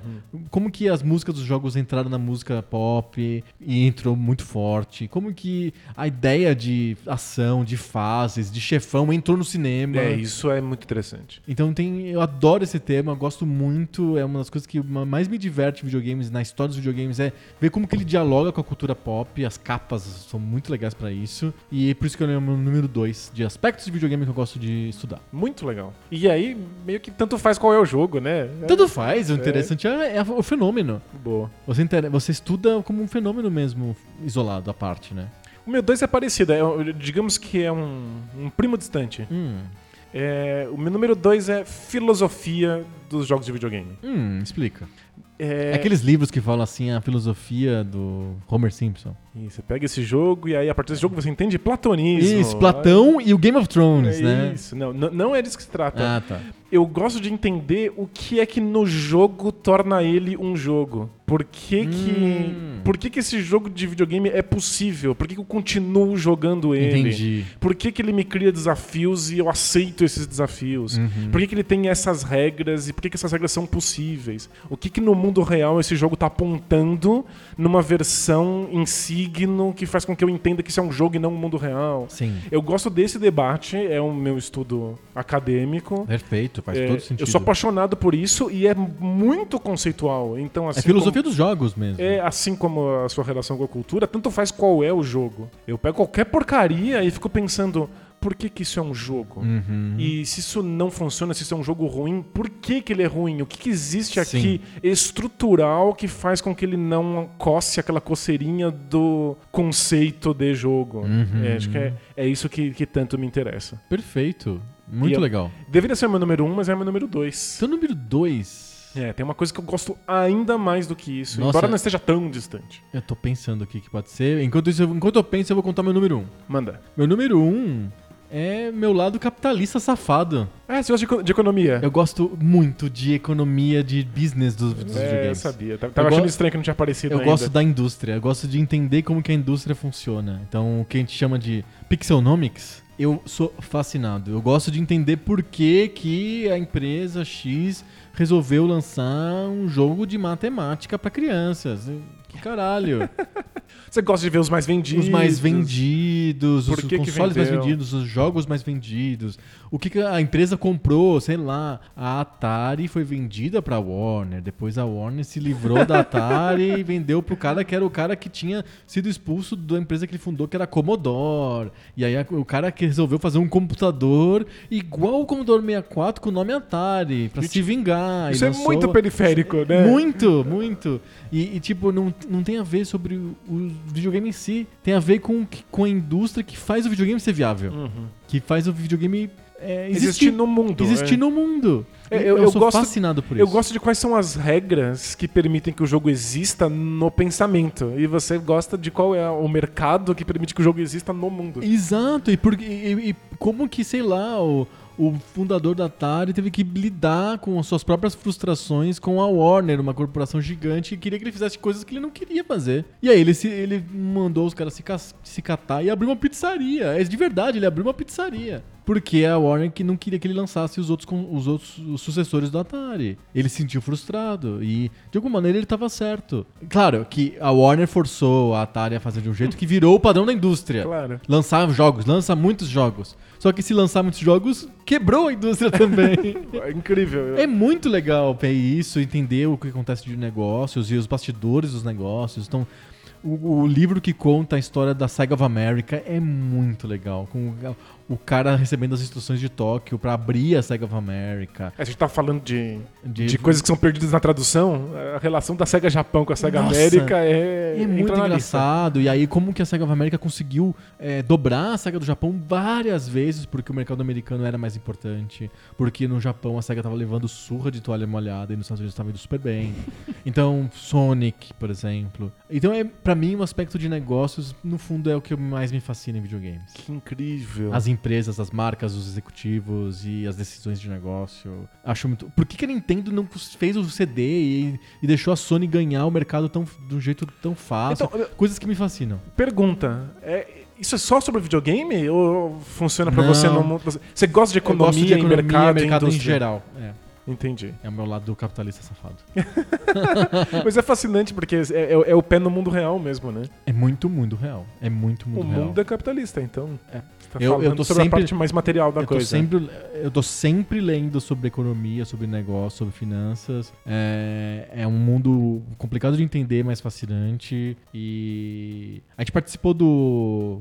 A gente não é o debate bolso ainda, mas a gente participou do Treta Talks. Lembra quando a gente participou do Treta Talks? Sim, que- um A tava em- revival do debate bolsa, A né? gente fez um revival do Debate Bolso em que o Ivo Neumann mandou pra gente um monte de perguntas e tal. E uma das perguntas era sobre reforma da Previdência. E aí, lá no, no site dele, lá no Twitter dele, eu acabei levando umas porradas, porque é, era estranho um cara no Treta Talks defender a reforma da Previdência. E sim, eu defendo de alguma maneira a reforma da Previdência porque eu tenho esse. Eu me interesso pelos números da, da, da União e o estado das finanças do governo, sabe? E eu não sou lunático em termos de, de economia. Então, realmente, a economia real, os números reais, me afetam de alguma maneira. Não, não- não sou isento a isso. Assim. Eu, não, eu não tenho esse pé na realidade. Tanto é que lá eu defendi o conceito de soberania da vontade popular. Eu, eu defendo também, eu sou muito a favor de uma previdência que seja social, uma previdência que seja paga por todos, não só uma poupança individual, tal da modelo de capitalização que querem impor. Eu sou totalmente contra o modelo de capitalização. Eu acho que tem pessoas, boa parte da população não tem capacidade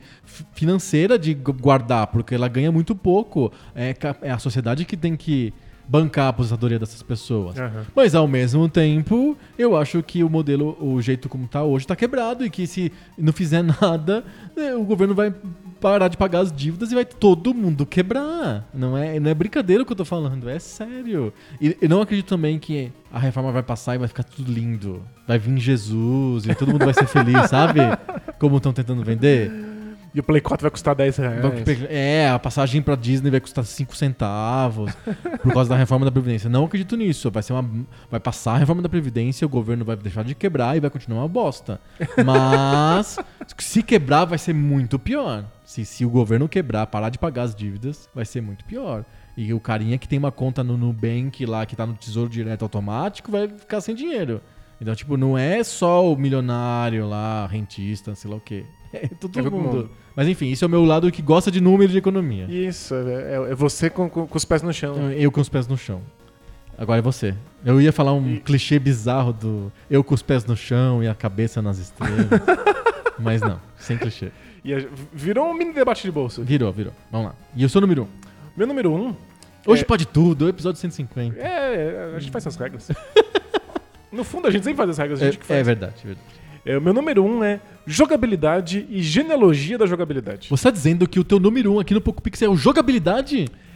É a concorrência? É, não, é a jogabilidade. Ah, bom. Artigo feminino. Ah, bom. Pensei que você falou assim, eu gosto é de jogabilidade, principalmente quando eu ganho muitas vidas, quando eu chego a 99 vidas. Fazendo um monte de propaganda da, da oposição. aqui. Isso, é. Né, Eu gosto de as escolhas que o jogo faz pra me dar escolhas. Ah. Pra dar escolhas ao jogador. Perfeito. É, eu chamei é- de game design, mas você foi mais específico. É, então, é, é, faz parte do game design, Aham. porque faz parte das escolhas que os criadores têm, mas é essa escolha que me interessa. E é aqui que eu acho que é mais interessante, aqui é onde eu vejo mais valor estudar genealogia. Perfeito. De onde vêm as coisas, né? Isso, então é. Existe um- uma escolha para deixar o jogador ter que fazer tal ação nesse jogo. Isso vai fazer com que três anos depois, num outro console, um outro jogo, me, dê me permita fazer essa escolha por um outro ângulo, ou essa escolha e mais outra escolha também.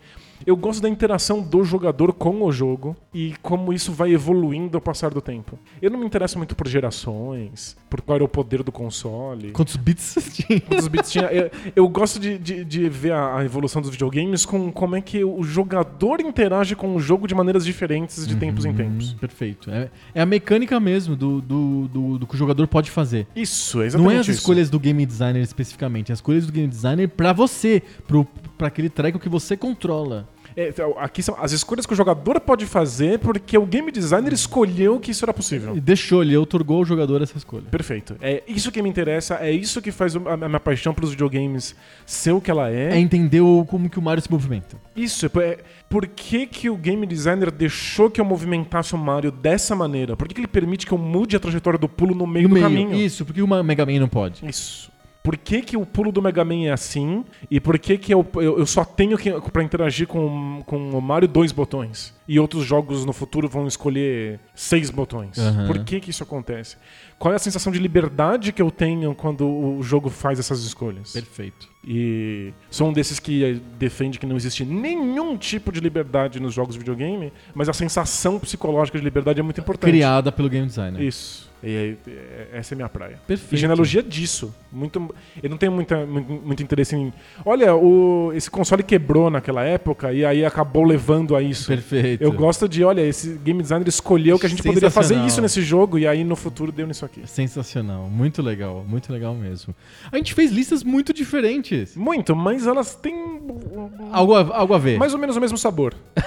São todas aromatizadas artificialmente com o mesmo aroma. é ah, muito bom. Esse foi o nosso high five comemorativo do episódio número 150. Muito legal. Muito legal. Agora a gente vai pro Telecat. Telecat. Telecat.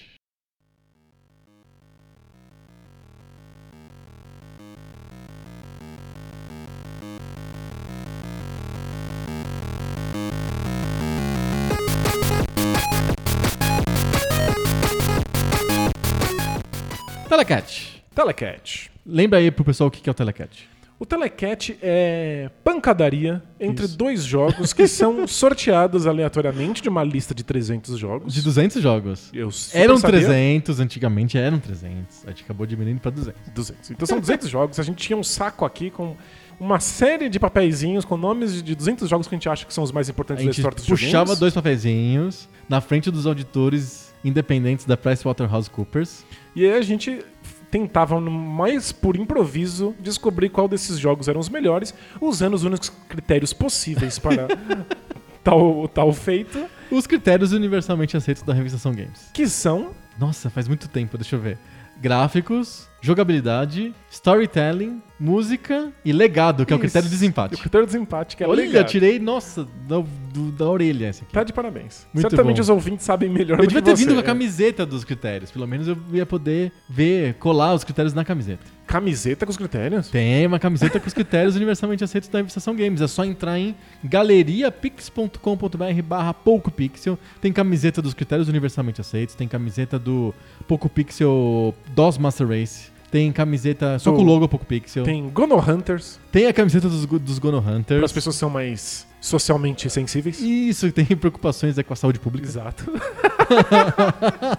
e tem as camisetas dos pessoas que trabalham de graça. Isso. E tem a camiseta dos macacos de gravata. Que não deveriam Não, não, sem gravata.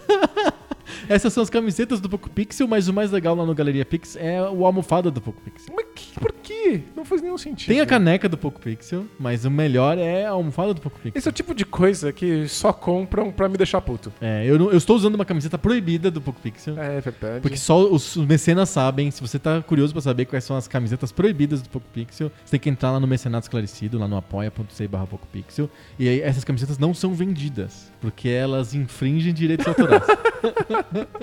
Mas podem ser feitos pra Mas uso pode, próprio. pode ser feito pra uso próprio. A gente dá as dicas de como fazer a camiseta pra uso próprio. E lá no Mecenato a gente dá as dicas. Boa. Estou com uma camiseta aqui, homenagem à, à querida Software House que acompanhou a nossa primeira infância nos videogames. E, e que ganhou muitas vezes aqui no Telecat. Aliás, é uma- eu, eu- eu não tinha pensado nisso, É é, verdade. grandes campeãs do Eu tô Telecat. com a camiseta da Konami, que é um- uma das grandes campeãs do Telecat. Sem dúvida. Olha só. Mas o mais importante disso tudo é que você lembrou os critérios universalmente aceitos da revista São Games sem ter que colar numa camiseta. É verdade, eu não usei a camiseta pra colar. Parabéns. Impressionante. Ufa, nossa, eu fiquei realmente aflito. Fiquei nervoso. E aí agora a gente deveria retomar essa, É, esse não, tem, quadro. não tem nenhum saco de papel mas não existe mais. Eu não, não, não sei o que aconteceu com esse saco. Eu acho que eu joguei fora quando a gente mudou de sessão.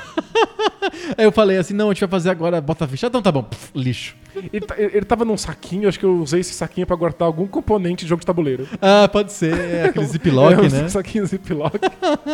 Mas não tem importância, porque Não? a gente vai fazer hoje um telecat entre dois, os dois dos jogos mais vendidos de todos os tempos. Já que o meu gosto de business, De economia, é. money, money, money, eu sou amo, odeio o aprendiz de Roberto Justus.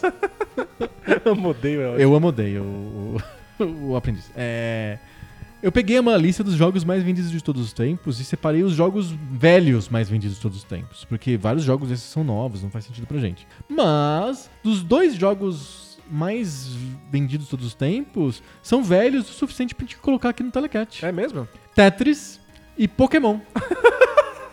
o Tetris vendeu, segura aí, senta aí, Manda. 170 milhões de cópias. E um quadrilhão de versões diferentes também, Isso, né? milhões de plataformas diferentes, porque o Tetris teve pirata, teve um monte de versões, então estima-se, estima-se não. A Wikipedia decidiu que são 170, porque a Wikipedia É decide. claro, então é. É, é, o que tá escrito na Wikipedia é verdade sempre. O Tetris vendeu, A Wikipedia tá errada, mas a sua imaginação também tá. então as então, coisas ficam então na, na- na dúvida, a gente vai com o erro da Wikipedia, que deve ser melhor do que a sua imaginação. Perfeito. Tetris vendeu 170 milhões de unidades. E o Pokémon vendeu 47 milhões de unidades. Também não tantas plataformas quanto o Tetris. Ah, mas é o, e é o, não é qualquer Pokémon, não. Não, é não. Pokémon azul, vermelho e amarelo, não é isso? Isso, é. Red, Green, Blue, Yellow. Boa. É os primeiros, né? Isso, é a primeira geração do É a Pokémon. primeira geração do Vendeu quanto? 47 milhões de unidades. É. É muito jogo. muito jogo. É muito jogo. É um- são dois jogos que são fenômenos. São jogos que existem até hoje. O- no Switch lá, lá, a Nintendo lançou o Tetris. Como que chama? Ai, Eu é, esqueci agora. é um Battle Royale de Tetris. É um Battle Royale de Tetris. É- e é muito bom. E é, É muito viciante. é muito viciante. É, é perigosíssimo. Você ganhou alguma? Acho que eu cheguei em quarto uma vez e não Uau. consegui ganhar. É muito difícil. É muito difícil. E você tem que ver mil coisas ao mesmo tempo. Quando você fecha uma linha, você tem que tomar uma decisão muito rápida do que você vai fazer com os colegas, com os, os adversários. É, onde você vai jogar o lixo que você tá acumulando. Isso, é. e aí, tipo, é- às vezes você passa batido, porque, tipo, é muito rápido. E se você fica assim, bem de boa, jogando seguro, é, sem jogar em ninguém que possa te se vingar de você, você até consegue chegar ali nos 20 primeiros. Só que você não ganha os badges que fazem com que você consiga jogar mais lixo nos adversários. É, os caras mais agressivo, agressivos é. conseguem causar mais dano, então quando sobra Cara. poucas pessoas, eles têm prioridade. É um jogo gratuito que tá disponível pra quem assina o, o Switch Online. Sério, é, é fantástico, é É uma obra-prima. muito bom. É maravilhoso É o Tetris novo.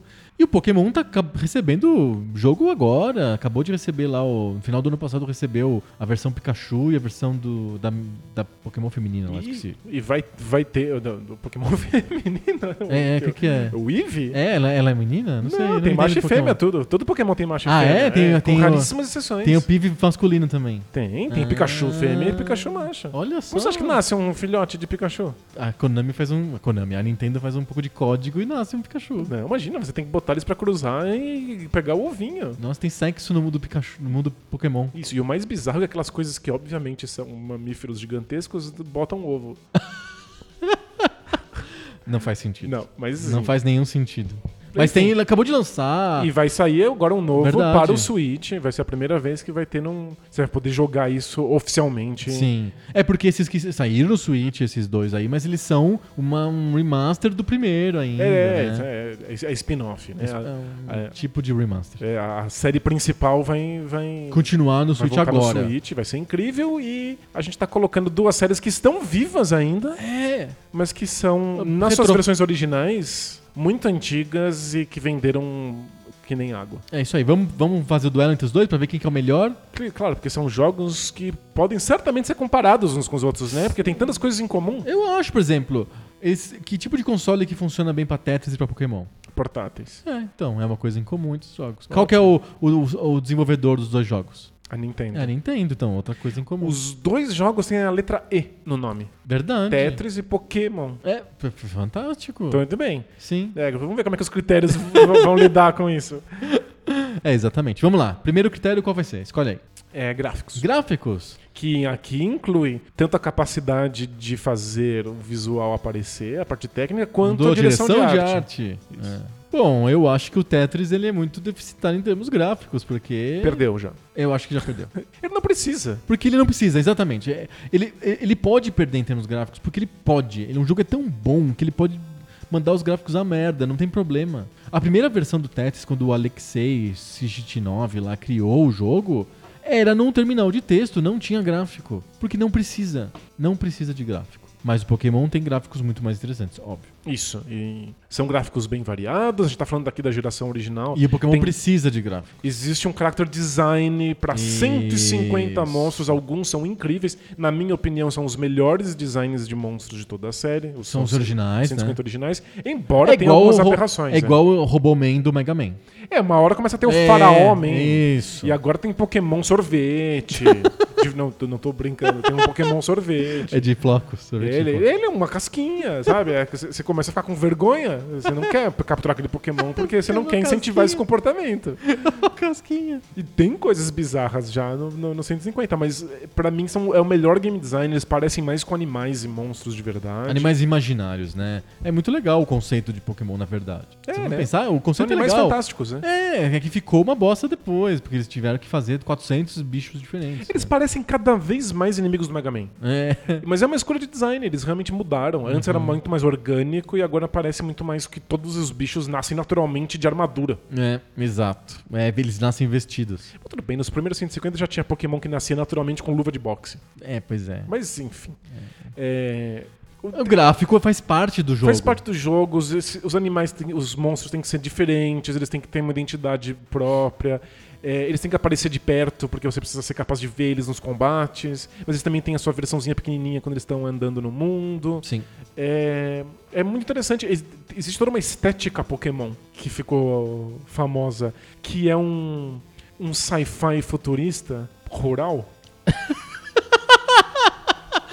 É muito é uma- a melhor definição de Pokémon que eu já vi na minha vida. Mas é um é? sci-fi futurista rural. É um visual, é, é tipo, é um sci-fi meio minimalista no meio do mato, É em porque que a é natureza foi preservada. É verdade, porque as bases, os, os ginásios são bem minimalistas mesmo, né? E Mas eles são futuristas, dá pra ver que tudo é futurista. Uhum. Tem a Pokébola e todo o design da Pokébola. Que também as, é bem e as coisas sem minimalista e tal. arestas e tal. É tudo muito, muito redondo Clean. e clean. E, E no mato. No mato. É, porque no mato que você captura os bichos, né? E mesmo nas grandes cidades, você vai. Tem cidades gigantes no Pokémon. E elas são enormes, mas elas também são super arborizadas. Tem, tem um clima rural na coisa toda. É, é- é o único sci-fi rural do mundo. E essa é a direção de arte que vem dessa ideia pra gente. Fantástico, fantástico, É- fantástico. é- é- eu acho os gráficos do Pokémon Não, realmente não tem, não impressionantes. tem nem comparação o Pokémon e o Tetris em termos gráficos. O Tetris abdicou por essência, né? ele decidiu lá no começo que não ia ter gráfico, foda-se. Ele perde de, de propósito, ele nem entra em campo. 1x0 pro Pokémon. Boa. Segundo critério, você que escolhe. É... Música. Música! Vamos lá, vamos lá. O Tetris, ele usa música porque os jogos de Nintendinho todos tinham música. E aí, quando a Nintendo comprou a licença do Tetris, falou: vai ser muito estranho botar o jogo sem música, né? Então a gente precisa de colocar alguma música. Que música a gente coloca com o Tetris? Bom, o Tetris remete aos jogos de dominós russos e foi criado por um russo lá na União Soviética. Então acho que a gente devia colocar música folclórica russa no jogo. Então, quando você liga lá o jogo no Nintendinho ou no Game Boy, tem lá duas opções ou três opções de música russa e você escuta o que você quiser. Acho que até no Tetris novo é isso, você tem uma opção lá, tem uma, uma chave, qual música que você quer escutar. Você pode usar, ouvir tecno pauleira, assim, putz, putz, putz. Ou música Mas- russa, né? É, não, é é sempre baseado em música russa, mas é ou é Mas- putz putz ou um pouco menos e tal. Então, tipo, no, a Nintendo botou música meio que a- forçado, assim, a forceps no, no, no Tetris, porque não era um, um jogo que precisava de música, de nenhuma, nem de efeitos sonoros, de nada. O jogo é tão puro, tão limpo, que ele não precisava de música, mas a Nintendo colocou. E aquele tan, tan, tan, nan, É, nan, isso aí, É, é o que exatamente? É uma música russa, tem um nome lá. É, bom, perdeu também, né? É, não, o, a- o Pokémon tem um tema musical próprio, tem músicas próprias das Tem, cidades. tem, tem músicas que ficaram famosas, É. porque algumas dessas músicas são realmente boas. Tem um tema de batalha que ficou super icônico. Sim. É, o- sério, o jogo se dá o trabalho no original no Game Boy de fazer os Pokémons cada um terem um som específico. Quando você vê eles na Pokédex, Aham. você pode ver que som faz cada Pokémon. E é sempre uns, uns, Um zumbido. uns, uns chiados, assim, tipo uns. horripilantes que é, É o que dá pra fazer. é o que o Game Boy conseguia fazer, mas eles deram o trabalho de ter um, um ruído diferente pra cada um 150. Sim. Então. Não, tem um, um sound design, né? Exatamente. Ponto Não, pro Pokémon. Ponto pro Pokémon, com certeza. 2x0 pro Pokémon. Olha Ih, só. Tá, então vamos tá pro... parecendo lavada aqui. Ah, Vai ter que apelar pra jogabilidade. Jogabilidade. E aí, hein? Eu não tenho nenhuma dúvida, pra mim, É. que o Tetris é campeão de jogabilidade. Eu ainda acho que eu, eu tenho poucas dúvidas se eu consigo achar outro jogo que ganhe jogabilidade do Tetris. Acho que poucos jogos dão tanta escolha pro jogador Com tão pouco. com tão pouco. São pouquíssimas regras e você se sente o tempo inteiro em partidas novas, dinâmicas diferentes, surgem narrativas eh, dinâmicas. Então, aquela vez em que você conseguiu virar o jogo porque você deixou, viu aquela peça certa no cantinho. Isso. Aquela vez em que tava tudo quebrado e você foi aos pouquinhos diminuindo uma linha por linha. Como que o cara criou um negócio tão divertido e coeso com quatro formas, cinco formas? São poucas formas, são poucas ações, o jogador se sente livre e o tempo inteiro agindo e tomando decisões. né? Exato. Pokémon tem uma jogabilidade interessante, mas eu arrisco dizer que a jogabilidade é a pior parte do Pokémon. O mundo é é interessante, você fica Os, os viciado monstrinhos são em legais. colecionar aquilo, existe um colecionismo que é incrível. Que é a base do jogo, a ideia do jogo, né? Existe um senso de exploração que é maravilhoso, de estar Uhum. conhecendo o mundo e estar controlando esse mundo. Eu sou apaixonado por todos esses conceitos. Mas lutar é um saco, é muito simplificado. É... É basicamente só ataque, defende, tchau. É, tem lá sempre quatro opções de golpe. É. É, existe algum grau de profundidade que vai surgindo quanto mais esses jogos vão evoluindo. Sim. Então, no, no começo ali ainda é muito deficitário. É, há interesse. O interesse mas- é menos o jogo. É assim, o Pokémon é um jogo mais feito para pro meta do que pro jogo em si. Uhum. Então não tem tanta diversão nas batalhas. Tem diversão, mas não é tanto quanto você saber que faltam sete Pokémons pra você completar o Pokédex. É, tem gente que adora as batalhas e que especializa isso, mas é isso, isso vai ficando mais importante nas outras gerações e andar pelo mundo é um parto, é lento, os controles são complicados, você fica parando o tempo inteiro a sua exploração Sim. porque um Pokémon te ataca. Eu acho que Tetris faz é muito mais elegante, muito mais interessante. Eu acho que o ponto do Não, o ponto. da jogabilidade do Tetris. Eu vou vou falar aquilo que eu falo todos os, os Telecats. O Tetris ganharia de quase todos os outros jogos. Você tem razão. O Tetris é uma ideia de jogabilidade incrível. Golzinho do Tetris. 2 a 1 um. 2 a 1. Um. E agora? O último critério antes do critério de desempate, que é storytelling. e aí eu acho que o Pokémon já ganhou essa Ah, partida. não precisa nem do legado, Não vai né? precisar nem do legado. Porque o Tetris não tem storytelling porque ele não quer ter storytelling. Mas ó, é, é um desses casos em que surgem narrativas dinâmicas. Ah. Em que você se lembra de partidas específicas de Tetris, porque elas, elas O que têm. aconteceu? É, é, tem- existe uma narrativa com começo, meio e fim que não é uma historinha externa. Aham, Que é um, os acontecimentos daque- da, daquele jogo. entendi. Né? Faz sentido. Vira a peça que você precisa, se preparar pra ela, ou não, ou ficar o tempo inteiro só tirando linha da sua frente. Sim. É, é um jogo com mais narrativa do que parece. Narrativa emergente. Isso. Entendi. É, mas não Mas- compara com o Pokémon. Não. O Pokémon foi criado pra dar esse tipo de para dar os dois tipos de narrativa. A narrativa própria do Pokémon, inclusive, surge do videogame desenho animado, a história oficial, o lore próprio que a Nintendo criou, etc, o etc. mundo, a tecnologia, É. os monstros. É uma aventura single player, tem começo, meio e fim, os personagens têm nome. Você pode trocar o nome, mas tudo bem. É, mas os outros personagens tem um monte de NPC por É, todos os lados. sim. É, as cidades ficaram famosas, os, os líderes de ginásio ficam famosos. As pessoas querem comprar e ter o- as badges de, de ter vencido os treinadores. E tem isso no mundo real. Sim. É, é porque existe um amor por esse mundo. Exato. E claro que o que a- a- o esforço da Nintendo de criar um mundo é, é visível e, e- e, ao mesmo tempo tem narrativa emergente do Pokémon. Aquela vez que eu achei É. no meio do mato o bicho tal, não sei o que e tal, foi incrível, não tava esperando, um bicho raro, meu Deus do céu, ninguém tem. D- Deixa a, a- a dica pra assistir no YouTube um cara que tem que ele tenta vencer o, esse primeiro Pokémon aí, o Pokémon azul, é, vermelho, Vermelho verde, azul. é, sem capturar nenhum Pokémon, só com o Pokémon original, o que é uma coisa que não deveria ser possível de fazer. sim, ele conseguiu. Ele vai, ele, ele- ele vai dando um jeito e ele, ele vai empurrando o jogo até o seu limite. Até ver onde não dá mais. E as histórias que surgem disso são incríveis. Tanto é que o Pokémon, não por acaso, faz parte dos melhores momentos da junção sociedade e videogame, que é o Twitch Plays Pokémon. aham. Que é quando uma narrativa surgiu da interação de pessoas aleatórias Perfeito. com um Pokémon, né? É, é com o Red Blue mesmo, né? É, exatamente. E depois eles jogaram com todos os outros, né? Mas existe uma. Eu- a, a narrativa emergente do Pokémon é mais sofisticada que a narrativa emergente do Tetris. É verdade, é. A, a narrativa emergente do Tetris é sempre assim: apareceu aquela peça.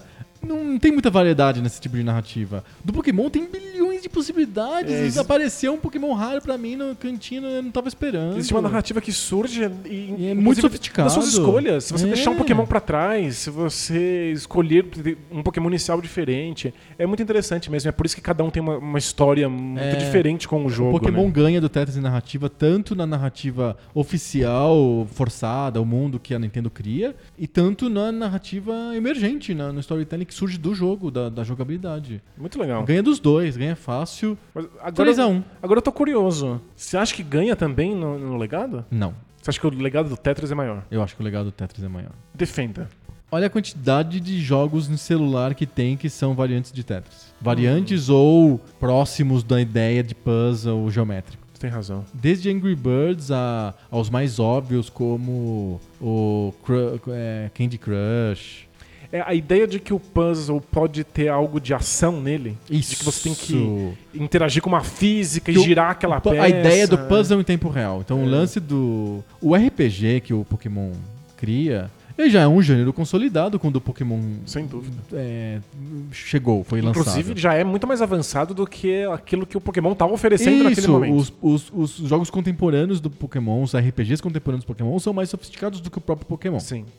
Já o Tetris, ele é um gênero novo, ele criou do zero. O Pagitinov criou um jogo de que é um puzzle em tempo real e não existia isso. Puzzle era dado um cenário, você tinha tempo infinito pra resolver o problema dado. É, O importante os é na tua puzzles que existem cabeça. no mundo eram puzzles estáticos. Isso. É difícil você criar um puzzle em tempo Não tem, real, no né? mundo, mundo físico não tem como. Só você botar um relógio na frente do cara, uma ampulheta e falar, você tem até cair a ampulheta aqui pra resolver isso. Claro. E é artificial, não é a mesma coisa do, do que o Tetris é. O Tetris é um puzzle completamente dinâmico. Então, tipo, é muito novo, é muito inovador. Isso fez, criou uma quantidade imensa de jogos que são puzzles dinâmicos. É, pra mim, o Tetris cria a ideia de- do conceito eh, rejogabilidade, de re- fator replay. Ah, entendi. Quanto um jogo dura.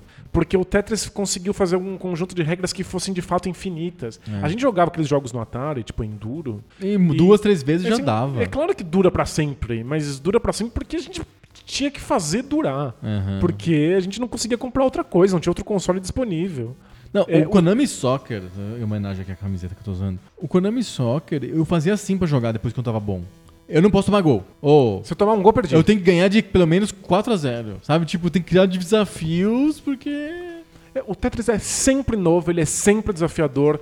Se você é muito bom, você tem outras coisas que você tá se preocupando com o Tetris. Tu começa a se preocupar com o high score. Sim. Você começa a querer comer mais linhas mais rápidas, começa a querer chegar mais longe. Ele sempre tem um desafio que é adequado pro jogador daquele momento. Exato. Se você morre depois de 3 minutos de jogo, não tem problema. Você foi até onde você conseguia e você vê se você consegue chegar mais longe. Exato. Ele criou toda a nossa ideia de que videogames deveriam ser infinitos, nos Isso. apresentando coisas novas o tempo E inteiro. o Pokémon, apesar do sucesso absurdo que ele fez, e apesar de ele ter gerado milhões de é, continuações oficiais, É, tem um legado cultural. É um legado cultural, ele virou um desenho animado, ele- todo mundo conhece os personagens, o Pikachu virou um personagem muito famoso, etc. Não tem muitas corruptelas de Pokémon. Não tem tantos RPGs de colecionismo. Não. Não teve. Ele é um fenômeno em si, né? É, teve lá, talvez, um ou outro. É, Monster Hunter, sei lá, tô- não sei. Sim, tem uns Digimons, mas é. É, Digimon tinha jogo, Digimon? Tinha, tinha. Tinha. Os RPGs também. Então, mas, Mas é, é, muito não- não faz pouco. E obviamente você olhava e falava, ah, isso aí é rip-off do Pokémon. O Tetris não, você. É, não dá pra dizer que o Candy Crush ou Cut the Rope ou Angry Birds sejam imitações do, do Tetris, porque não, mas, são. Mas vem da mesma ideia, né? É, e, exi- Bejeweled e Columns e.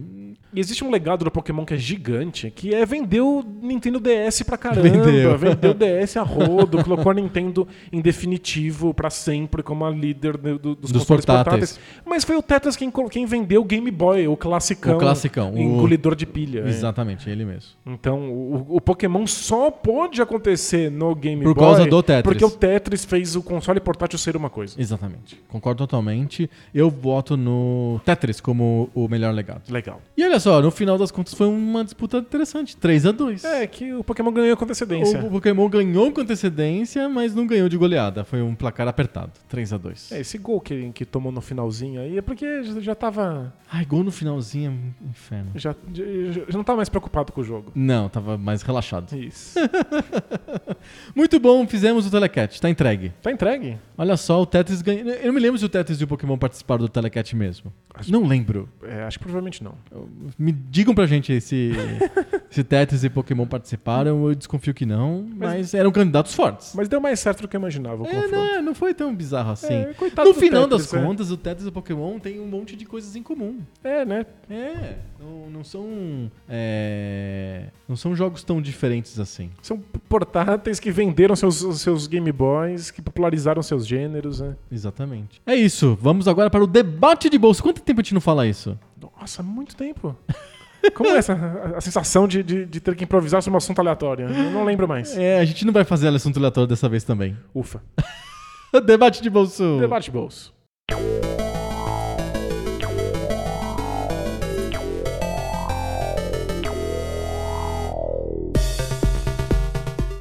Debate de bolso. Debate de bolso. Você lembra como a gente falava? Eu falava alguma coisa assim do tipo: debate de bolso, é aquela sessão né? É aquela sessão em que aí eu fazia um paralelo bem bizonho com o tema. que, que dessa vez não existe. Não existe tema, então não dá pra fazer paralelo nenhum. Aquela sessão que existia no passado no Poco não Pixel. existe mais, virou um podcast separado. E é a sessão em que a gente não fala sobre videogame. É verdade. A gente criou isso, eu acho que pra dar um refresco, pra, sei lá, fazer a, a poeira sair, assim. Não sei qual que é o ponto do, do debate de bolsa. A gente queria falar gente sobre queria falar. amenidades, É, né? A gente queria falar. A gente O objetivo um do debate de bolso, discutir. assim, é. é, já que é um episódio comemorativo. O debate de bolso surgiu, acho que a gente, a gente queria meio que falar sobre amenidades. Eu me lembro que os primeiros debates de bolso foram assim do tipo, que podcast você escuta? É, O que você gosta de quadrinhos? isso, conta aí sobre a NBA. Umas coisas assim, de repente, migrou para um, um debate político 24 horas, assim, né? É, Ficou. E as pessoas começaram, os nossos ouvintes, começaram a estimular a gente a falar sobre esses assuntos polêmicos. Né? Tipo. É, e, e quem não gostava dessas polêmicas, escutava só a parte de videogame, mas tinha um pessoal que fazia o contrário, que queria só escutar a gente debatendo sobre essas E a polêmicas. gente ganhou muita, ganhou uma boa parte da audiência de pessoas que estavam esperando o debate de bolso, que queriam escutar o debate de bolso, que até escutavam a parte de videogame, mas que o objetivo principal do Poco Pixel pra elas era o debate de bolso. Queria escutar sobre o Temer, sei lá, nem me lembro quais eram os assuntos. A gente começou em 2015, a Dilma era presidente. Era outro universo. Era praticamente outro Era outra universo. realidade paralela. Era, né? é, época de ouro dos quadrinhos, assim, tipo, né? As coisas mudaram muito. Mudaram muito. E, coincidentemente, elas foram ficando cada vez mais tensas de serem feitas. Exatamente. Porque, pra quem é- desconfiava do, do- de como a salsicha era feita, o debate de bolsa era de fato feito às cegas. A gente É, não exato, sabia. Um não. trazia um, um assunto escondido pra a que o outro debatesse. era isso mesmo. E era muito difícil, era muito tenso, porque às vezes a gente não sabia sobre o assunto, então a gente tinha que trazer para o lado que a gente conhecia. Eu dar- dar eu sempre voltas, conto né? essa história de você me perguntou sobre é, o Dia da Consciência Negra e era pra falar sobre o racismo e eu falei sobre os feriados. Porque por algum motivo bizarro você entende de feriadas. É, por algum motivo eu achei que seria interessante falar de feriados. A gente falava sobre o que a gente conseguia, a gente dava Sim. nossos jeitos, e não era a experiência mais macia do mundo não, de não, fazer. não era. Especialmente quando o cenário político começou a mudar. Vai ficar mais, mais tenso. E o que aconteceu? É, a gente percebeu que era uma- o debate de bolso virou uma sessão muito divisiva dentro do podcast. Uhum. A gente recebia cartinhas de pessoas falando. Eu não, eu até acho legal o videogame, mas é inaceitável o debate de bolso, os temas e, e como vocês se posicionam politicamente. É inaceitável pra mim, não consigo. é, blá, blá. A gente começou a receber bastante comunicação dos ouvintes reclamando da existência do debate de bolso. Claro, tinha muita gente falando que gostava do debate de bolso, né? que não queria nem escutar o videogame, queria só o debate de bolso e tal. E a gente achou que um jeito de resolver isso era separando o debate de bolso do Poco Pra nossa surpresa, o Debate de Bolso Podcast não performou bem. Ele ficou mais ou menos como um quarto, um quinto da audiência do Poco Pixel o ano inteiro em que a gente fez separado. Então a gente, a gente percebeu que os ouvintes que escreviam pra gente no, no Debate de Bolso eram quase sempre os mesmos ouvintes que escreviam pra gente no Poco Pixel. É, eu acabei conhecendo pessoas que chegaram só pelo debate de bolsa, mas pelo jeito, em termos de números, eles eram a minoria, né? É, eles eram uma minoria. É, por algum motivo, o debate bolso era um excelente jeito de segurar a audiência. Então as pessoas chegavam pelo videogame, mas ficavam pelo debate de bolso. Mas não era um bom jeito de chegar na audiência, de, de conseguir audiência.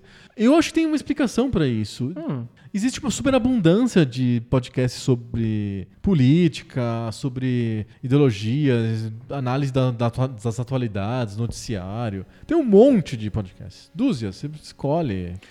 Tem e a- muitos. E a graça do debate de bolso era que a gente tem alguma especialidade nos temas que a gente aborda no começo, que são videogames. Isso. E- Depois começa a ficar. É, a gente estava completamente fora da nossa caixinha e eu acho que existem outros lugares que você pode encontrar especialistas. Ex existe uma graça em ver a gente saindo da zona de conforto Do videogame. do videogame para poder falar de outras Isso. coisas. Então, o- Agora, sem a zona de conforto do videogame, o podcast parecia meio fora de contexto. Exato, então o, o- o debate de bolso pra gente acabou ficando duas coisas.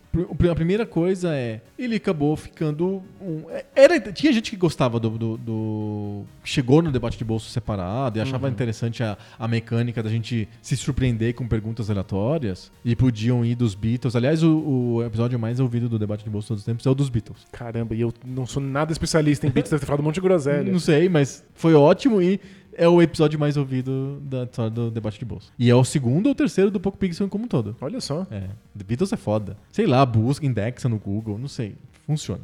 É, a gente podia fazer um, fazer um debate, uma sessão fixa do Poco Pixel que é dos Beatles.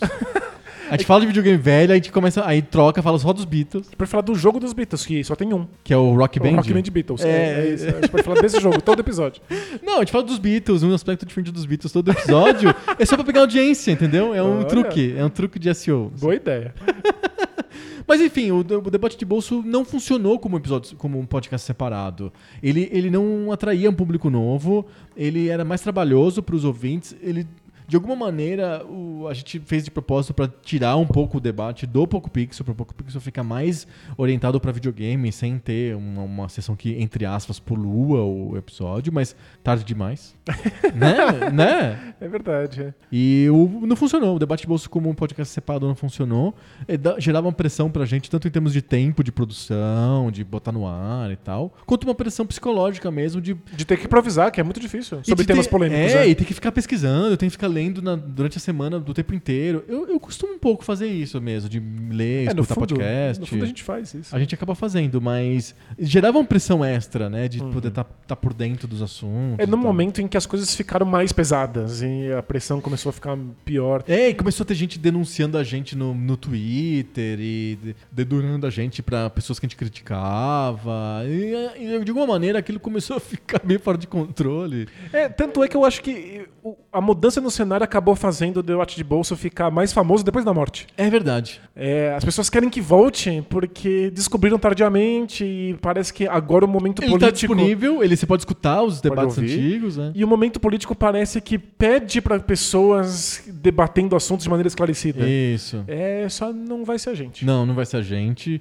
Acho que não faz sentido pra gente voltar ao debate de bolso. Claro que é uma sessão que eu, eu gostava bastante de fazer. Sim, sem Era dúvida. legal. Às é, vezes passava mais, ficava mais ansioso, às vezes tinha, tinha questões mais complicadas com ansiedade, mas outras era só uma delícia. Exatamente. Então, tipo. é, A gente tem saudade do debate de bolso. Vamos, vamos abrir aqui. É, pra- com certeza. A gente, a gente tem saudade do debate de bolso, mas é, eu acho que a- o papel dele cumpriu. E eu tenho, eu tenho tanto, um pouco de saudade do debate de bolso e um pouco de rancor do debate de bolso também. É, tenho saudade de, de falar sobre essas coisas, que é legal, Isso. e, e ver a resposta das pessoas, era gostoso. Mas você tem rancor porque você acha que ele, ele afastou um Ele pessoal do Poco Pixel, né? bastante gente do Poco Pixel. Eu acho que ele, o papel dele foi meio dúbio, assim, na, na história do Poco Pixel. Ele fidelizou algumas pessoas Ele fidelizou demais. muito várias pessoas, mas afastou também definitivamente várias outras. É, com certeza. Claro que o nosso abordagem de videogame também afasta as pessoas, naturalmente. Ah, é, pois é. Mas é, eu acho que o debate de bolso tem alguma culpa nesse cartório aí. É, quem nós somos aparecia de maneira muito mais explícita no debate de bolso, mas ela também tá em nossa análise sobre videogames no Exato. Poco Pixel, então Exatamente. a gente é o que a gente é. A gente, vai- a gente já fez um pouco de revival do debate de bolso no Treta Talks. Colocaremos os links no post, não agora, que a gente vai publicar instantaneamente esse episódio, Mas mas, estará lá? mas estará lá a partir de um certo dia. E a gente vai revisitar um pouquinho o debate de bolso hoje. Mas não com um debate improvisado que um de nós traz pro surpresa do outro. A gente combinou o tema dessa vez. Isso. a gente- Diferente chega- um pouco. Chegamos num consenso de que havia um tema mais urgente. Exato. E esse tema surgiu né, porque a gente tinha decidido, quando a gente planejou o episódio 150, tinha decidido que cada um de nós ia fazer um tema e na hora a gente ia sortear, fazer um 3 ou 1, sei lá, 2 ou 1 e um. Um para- três, você acabou de inventar um, É um jogo, novo. É 3 ou 1. Aí, dá- Ele funciona exatamente igual ao 2 ou 1. Quer fazer um 3 ou 1 aí? Fundo ele é Ele igual, é idêntico. 3 ou 1, ó. Funciona igualzinho. Tanto que em vários estados do país chama zerinho ou 1. Você sabe disso? É mesmo? É. Você põe zero ou um? Ze- Ele chama zerinho ou um, não é zero ou um. É zerinho ou um. Nossa, é- seria equivalente a gente chama de doisinho ou um. Doisinho ou um, isso. É zerinho ou um. Maravilha. Você, faz, você põe zero. A gente faz dois. Aqui em São Paulo a gente faz dois ou um, né? Isso. Em vários estados é zerinho ou um. Eu acabei de inventar o três ou um. Pô, a gente ia fazer um 2 ou 1 um pra decidir quem, qual- quem ia oferecer o tema, né? Exatamente. E um para o ímpar, sei lá. E aí, quando o excelentíssimo presidente da República disse que estava em conversas com o ministro da Educação para. Como que é que é a palavra que ele usou? O eufemismo que ele usou? Recalcular, sei lá, alguma palavra assim, os cursos de humanas. Para concentrar esforços nos cursos que importam, como veterinária, medicina, Medicina e engenharia. engenharia. E em seguida ele escreveu também dizendo que. Gente, porque o importante é a gente precisa de ensinar para as pessoas a ler, a escrever e a fazer contas, Que é isso que importa. que é o que importa. É isso. É, foi o- o- a notícia de sexta mesmo ou quinta? É, Algo assim. Algo assim. E aí, quando eu li isso, eu escrevi pra você na hora. Tipo, não, muda, muda a história do debate bolsa. A gente vai falar sobre isso. Isso, é, é mais urgente. É mais Eu urgente. achei muito legal que veterinária apareceu na lista, né? É. Talvez porque o as redes sociais, em que o presidente tá tão imerso, gostei muito de animaizinhos. É, é bem possível, é, É bem bem possível, possível, né? é bem possível. Uma veterinária, talvez, não sei. E eu adorei o, a, a política de fazer as. a- o importante é fazer as pessoas lerem, escreverem e fazerem contas, porque eu acho que faria muito sentido com na época do Rodrigues Alves, por exemplo. É, né? O ministro de Educação do Rodrigues Alves, em 1904, provavelmente tinha como o- a política educacional dele as pessoas, as pessoas lerem, escreverem e fazerem contas. É Concorda isso? comigo? Claro, claro. Talvez até um pouco antes, talvez até a, política do Dom Pedro II fosse orientada pra isso, né? Tipo, meta do futuro, fazer os brasileiros lerem, escreverem e fazerem contas. Mas eu acho, só O, Bra- o Bra- o acho- Brasil do futuro vai ser assim. Isso, foi o que o Dom Pedro II vislumbrou, eu acho. Mas eu acho, eu desconfio que em 2019 não faz muito sentido ter uma política assim, certo? Concorda comigo? É, acho que. Ler, escrever, fazer conta. Inclusive, a nossa noção do que é educação, de qual é o papel da escola, mudou muito, né, nos últimos Eu séculos. só acho, né? Desconfio um tanto. Gente, então é sobre isso que a gente vai falar hoje. A gente vai falar um pouco hoje sobre política educacional, qual é o papel do Estado para educação, o que, que a gente quer de educação para o país, como projeto de país, e uma defesa também dos cursos de humanas, né? Que, afinal de contas, né? Eles são inúteis, não são tão úteis quanto a veterinária, a medicina e a engenharia. Eu adorei que uma uma das frases foi: você pode até fazer filosofia, mas que faça com o seu próprio dinheiro. Não vai ter, tipo, filosofia no, no ensino público.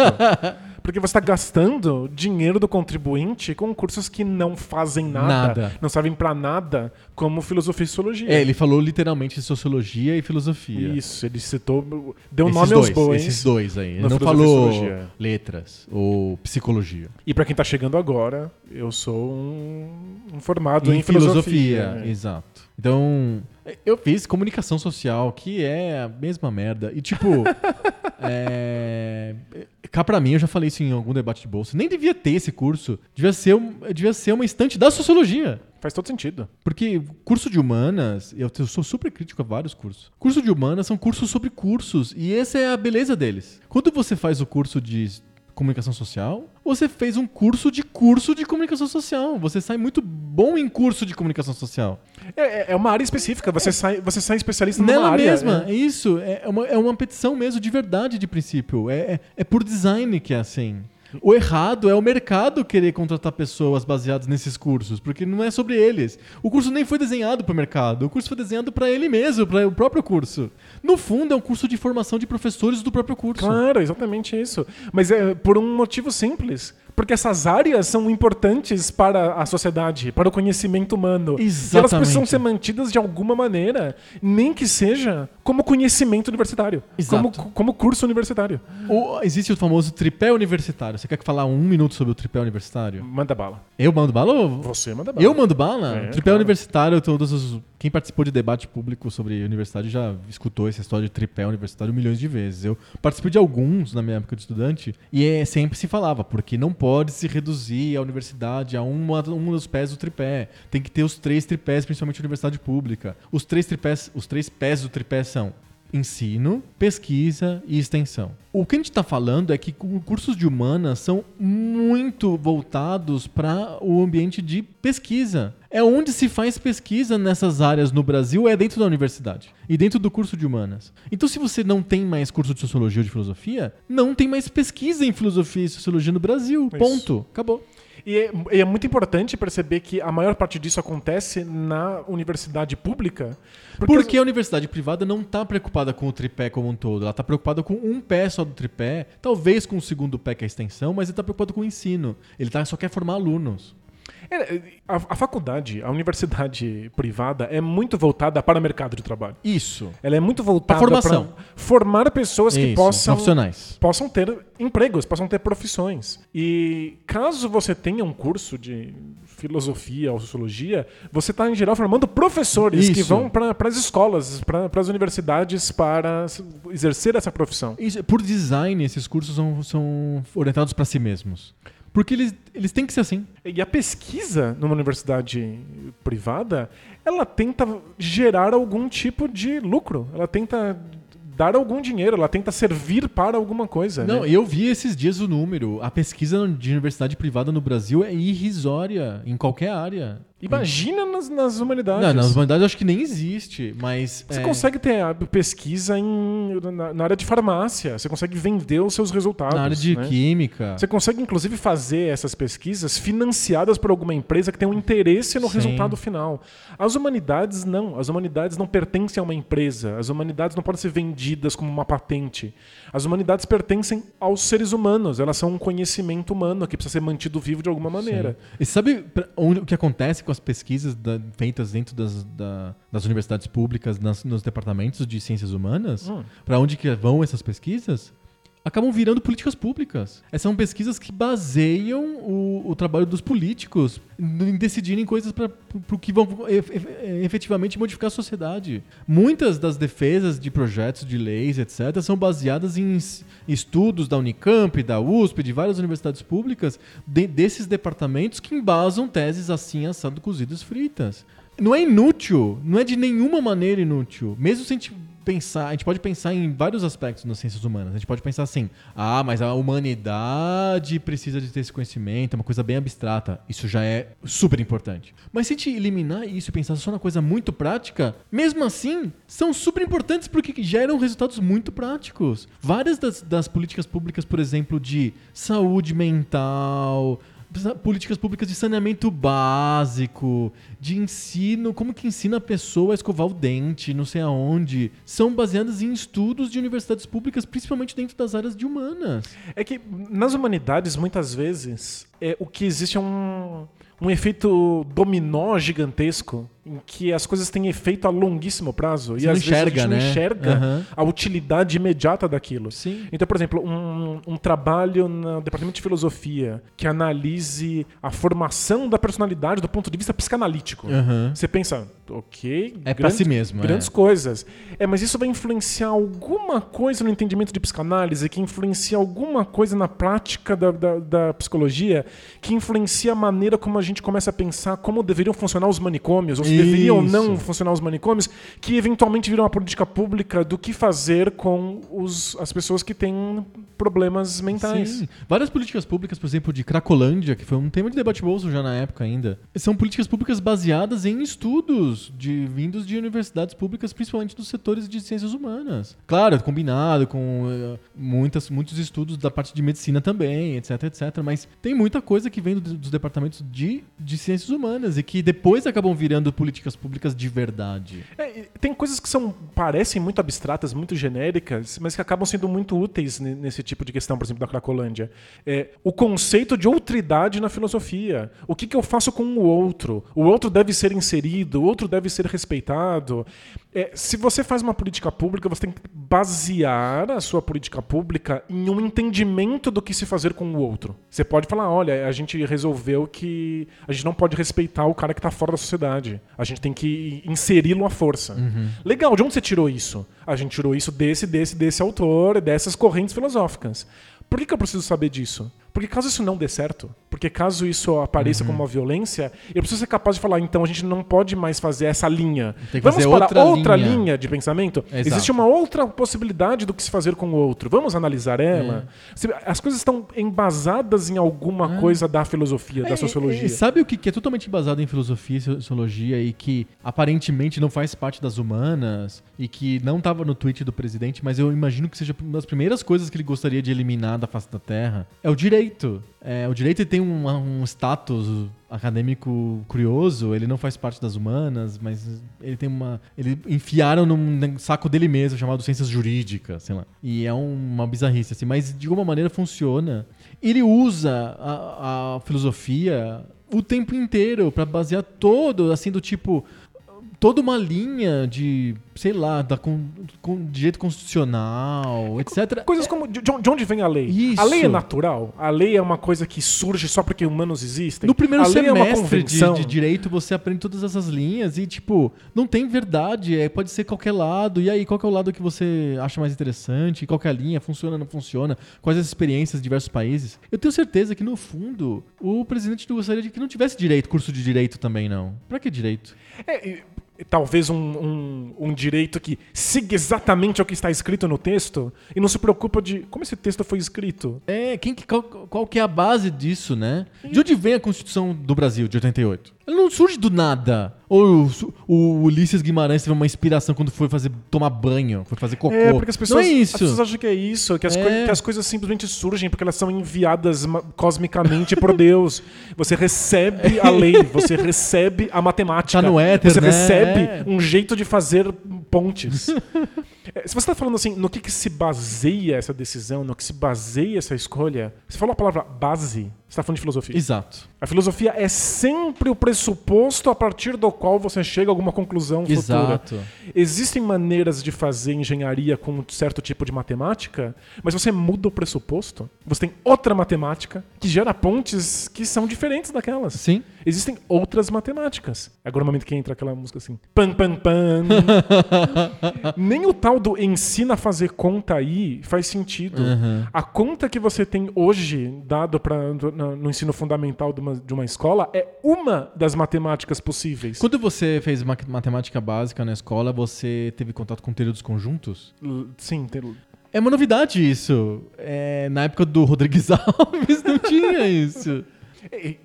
Acharam que era importante teoria dos conjuntos para introduzir matemática para os alunos de matemática básica. A partir de um certo tempo teve uma decisão, alguém decidiu isso. Tem uma base, tem uma pesquisa por trás. Eu uso teoria do- do- dos conjuntos do ponto de vista lógico para debater o que é o conceito de jogo, que por sua vez interage com o conceito de educação através do jogo. Tem um monte de áreas de ciência da computação que usam extensivamente teoria dos conjuntos. Assim, lógica booleana é muito teoria dos conjuntos, mas enfim, alguém decidiu colocar. Não é uma coisa que, que sempre teve, que é assim que é. É a própria decisão de o que é que eu ensino. Isso. que é uma, uma questão da educação, da faculdade de educação, da pedagogia.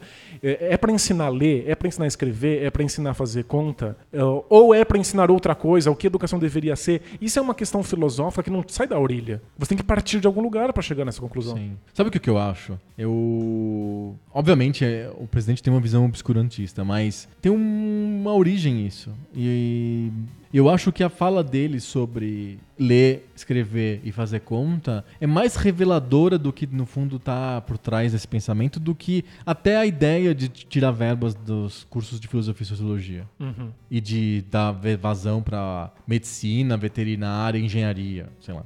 É uma ideia bastante ultrapassada, muito retrógrada, de, de imaginar que o Brasil é uma sociedade muito mais simples e primitiva do que realmente é. É uma visão meio que. A, a- a palavra paternalista não, não cabe bem, assim. É uma visão. Não, não, tenho, não consigo pensar em outra palavra, mas é uma visão semi-paternalista de que a, a- a gente ainda vive no século XVIII, XIX. Que a gente ainda vive da lavoura de cana de Tem que açúcar. criar mão de obra, né? É uma, é uma visão muito, muito mais antiga do que a gente gostaria que fosse a visão antiga. Uhum. Sabe? A gente acha que a- os militares da ditadura tinham uma visão antiquada do Brasil. O Bolsonaro tem uma visão mais antiquada do que isso. É, é mais. é- remete ainda a. talvez ao primeiro império ou a colônia ainda. A ideia de que o Brasil é um país tão atrasado, mas tão atrasado, que, a gente, que a sociedade se satisfaz com ler, escrever e fazer conta. A gente tá na era do bronze. Você Faz entende? sentido, é, faz sentido. É, qual é aquela. Eu sempre esqueço. Aquela, aquela navalha de que, na dúvida, se uma coisa foi por burrice ou por mau caratismo, a gente fica com a burrice. É a lâmina de. é, Lâmina. É uma lâmina, lógica. Pode ser navalha também. É, a, a mais famosa é a lâmina de Ockham, que é a da simplicidade. Entre duas opções, você escolha mais simples. A, a escolha da burrice é a, a lâmina de. Não me lembro agora, eu vou colocar Pois nos é, links do post. E de- Existe essa, essa, essa, essa escolha lógica por, com a burrice ao invés do mau caratismo, porque a burrice é mais comum. Aham. E eu tento. Não, eu acho que com o Bolsonaro não funciona essa lâmina. É porque eu tento muito recusar a ideia de que ataca-se as ciências humanas como projeto de poder. Porque é isso que eu tô vendo, gente falando assim, eles querem que a gente seja burro, porque se a gente for burro a gente é mais fácil de governar. E eu não acho que é isso. Eu acho que é uma total incapacidade de entender o que as ciências humanas são. É uma visão extremamente antiquada, retrógrada, que não entende. E não entender gera uma raiva de quem entende, gera um rancor muito grande. Eu vi alguém comentando que a sensação é de que os fortões da, da, da, da sala de aula venceram. Uhum. E eles têm raiva dos melhores alunos porque eles não sabem pra que serve geografia, matemática, português e ciências. Falam, isso não serve pra nada. Esses caras gastaram a vida inteira se dedicando a esses estudos. Hahaha, eu sou o mais fortão, dou um soco no queixo deles. Eu acho que é isso. Não, ao invés de mau caratismo, é, é burrice mesmo. É uma incapacidade de entender pra que serve, a ponto de que você tem raiva, rancor e quer tornar chacota aquela pessoa que se dedicou àquilo que você não entende. E é a única explicação possível que eu vejo pra esse ódio às ciências humanas. É achar que todo mundo é vagabundo, que todo mundo é maconheiro, que essas coisas não servem pra nada. E pra mim isso é de fato uma ignorância. Eu tenho dúvidas. Eu já acho que a gente tem uma, uma divergência aqui nesse ponto. É, eu até, até externei, acho que pra você, pessoalmente, eu acho que já falei num áudio extra dos mecenas. Não, não foi nada que foi pro Poco Pixel. É, eu meio que desisti de, de entender o Bolsonaro e o bolsonarismo como um movimento só estúpido. Porque eu, por muito, muito tempo eu acreditei no bolsonarismo como um momento burro mesmo, como um momento da estupidez. Eu passei a acreditar um pouco no, no, no bolsonarismo como um, um movimento mal mesmo, como um movimento cruel mesmo. Ele tem uma, uma, uma origem na, mal, na maldade mesmo, não É. na, na burrice. Então eu acho que a, no- a nossa questão aqui é tá no, no termo origem. Tá. Porque você não entender alguma coisa é, dá muita raiva das outras pessoas que se dedicam a ela. Especialmente porque essa coisa na qual elas se dedicam permite que elas tenham um, um degrau, eles estejam num degrau moral acima. São pessoas que falam assim: você está errado, porque eu estudei muito. E aí você que não estudou nada, que não entende por que, que esse estudo é, para que, que ele serve, tem raiva dessas pessoas e raiva de que isso exista.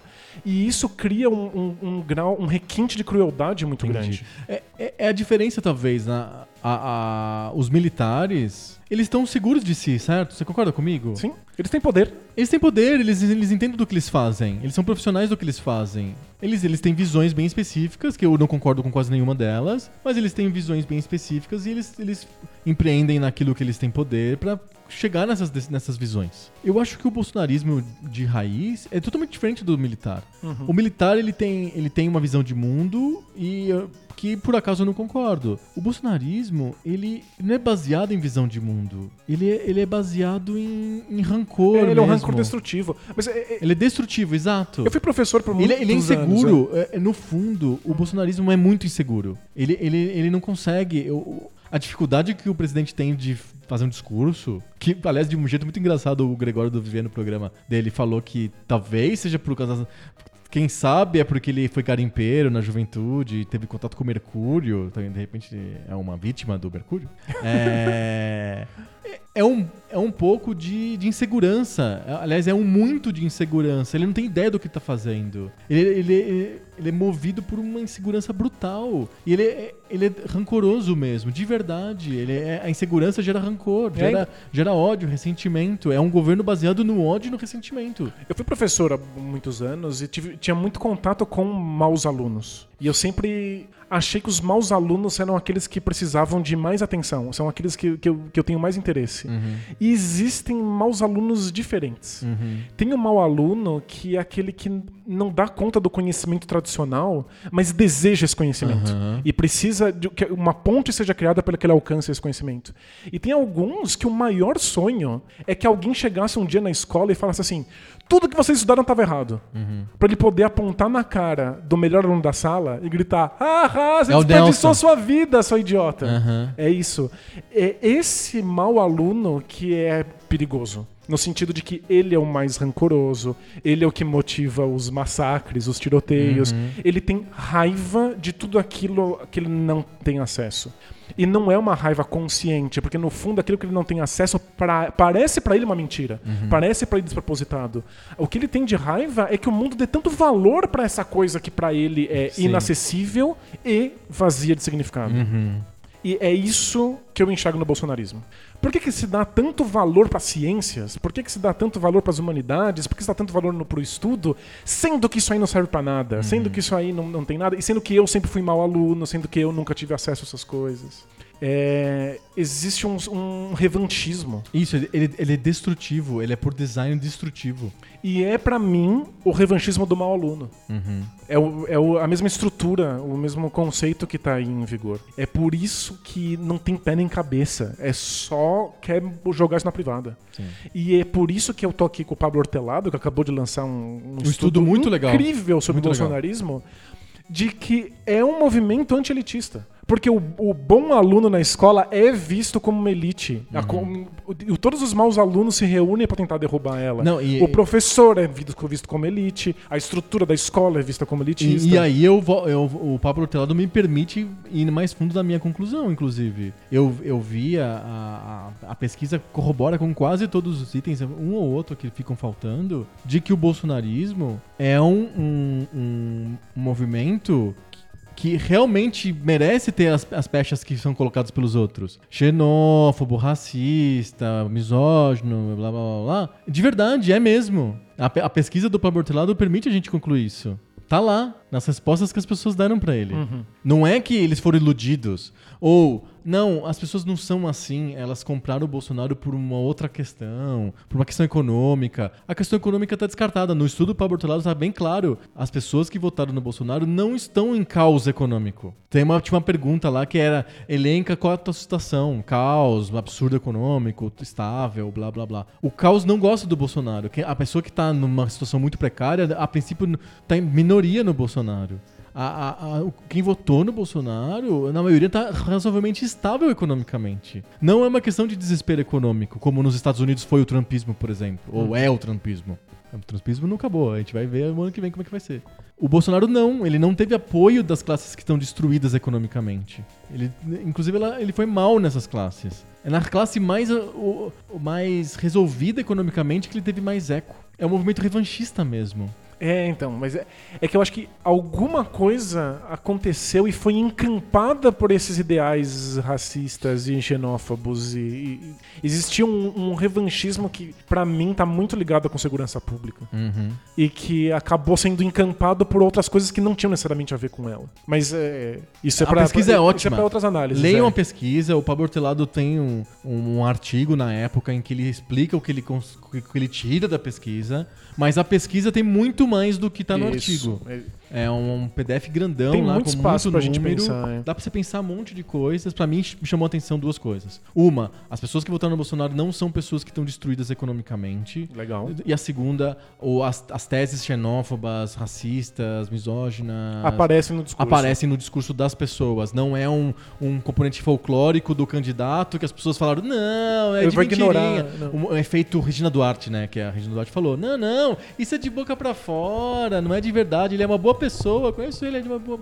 Não é isso. As pessoas, elas encampam de verdade esse discurso. É que o meu medo é o, en- o entrincheiramento ideológico. Do tipo, você acaba encampando porque você não quer. Você aceita essas coisas e defende elas e coloca elas no seu discurso porque você não quer ceder espaço pro inimigo. Existe. Eu imagino que alguns desses componentes talvez não estivessem aí a princípio e acabam aparecendo e ganhando espaço porque por, an- não. por anta- por antagonismo? por você diz? antagonismo. Só porque o outro lado defende, então eu sou contra. Exatamente.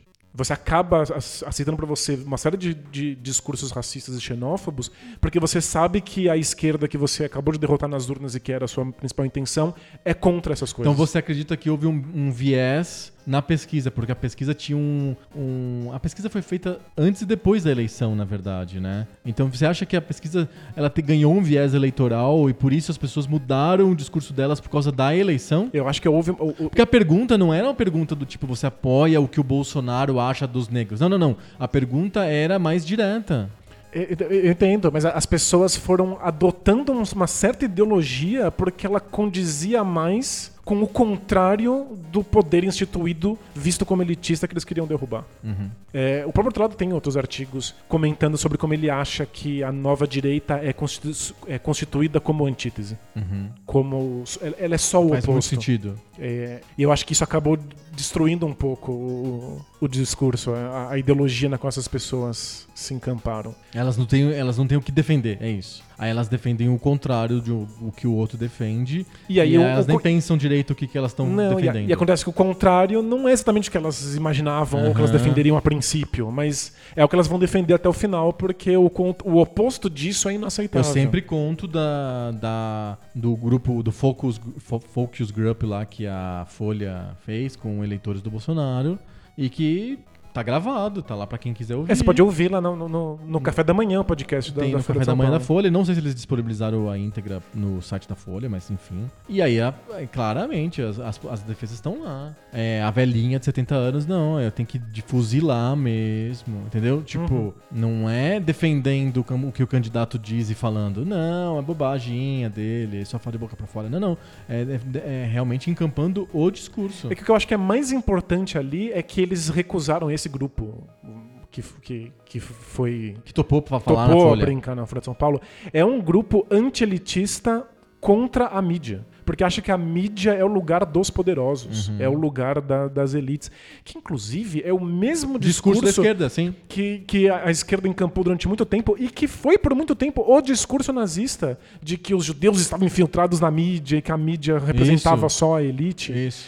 É, então, quando eles recusam essa elite, com muita raiva, muito revanchismo e tudo mais, eles acabam ficando presos a, um, a, a uma linha de um acesso à informação que sempre vai dar os mesmos valores. Sim. E eles vão acabar defendendo esses valores, porque o outro valor é o valor da mídia, e a mídia é, do- é o valor dos poderosos, e aí acabou. É um. Entra num torvelinho. Isso, assim, é, é uma espiral de merda. Uhum.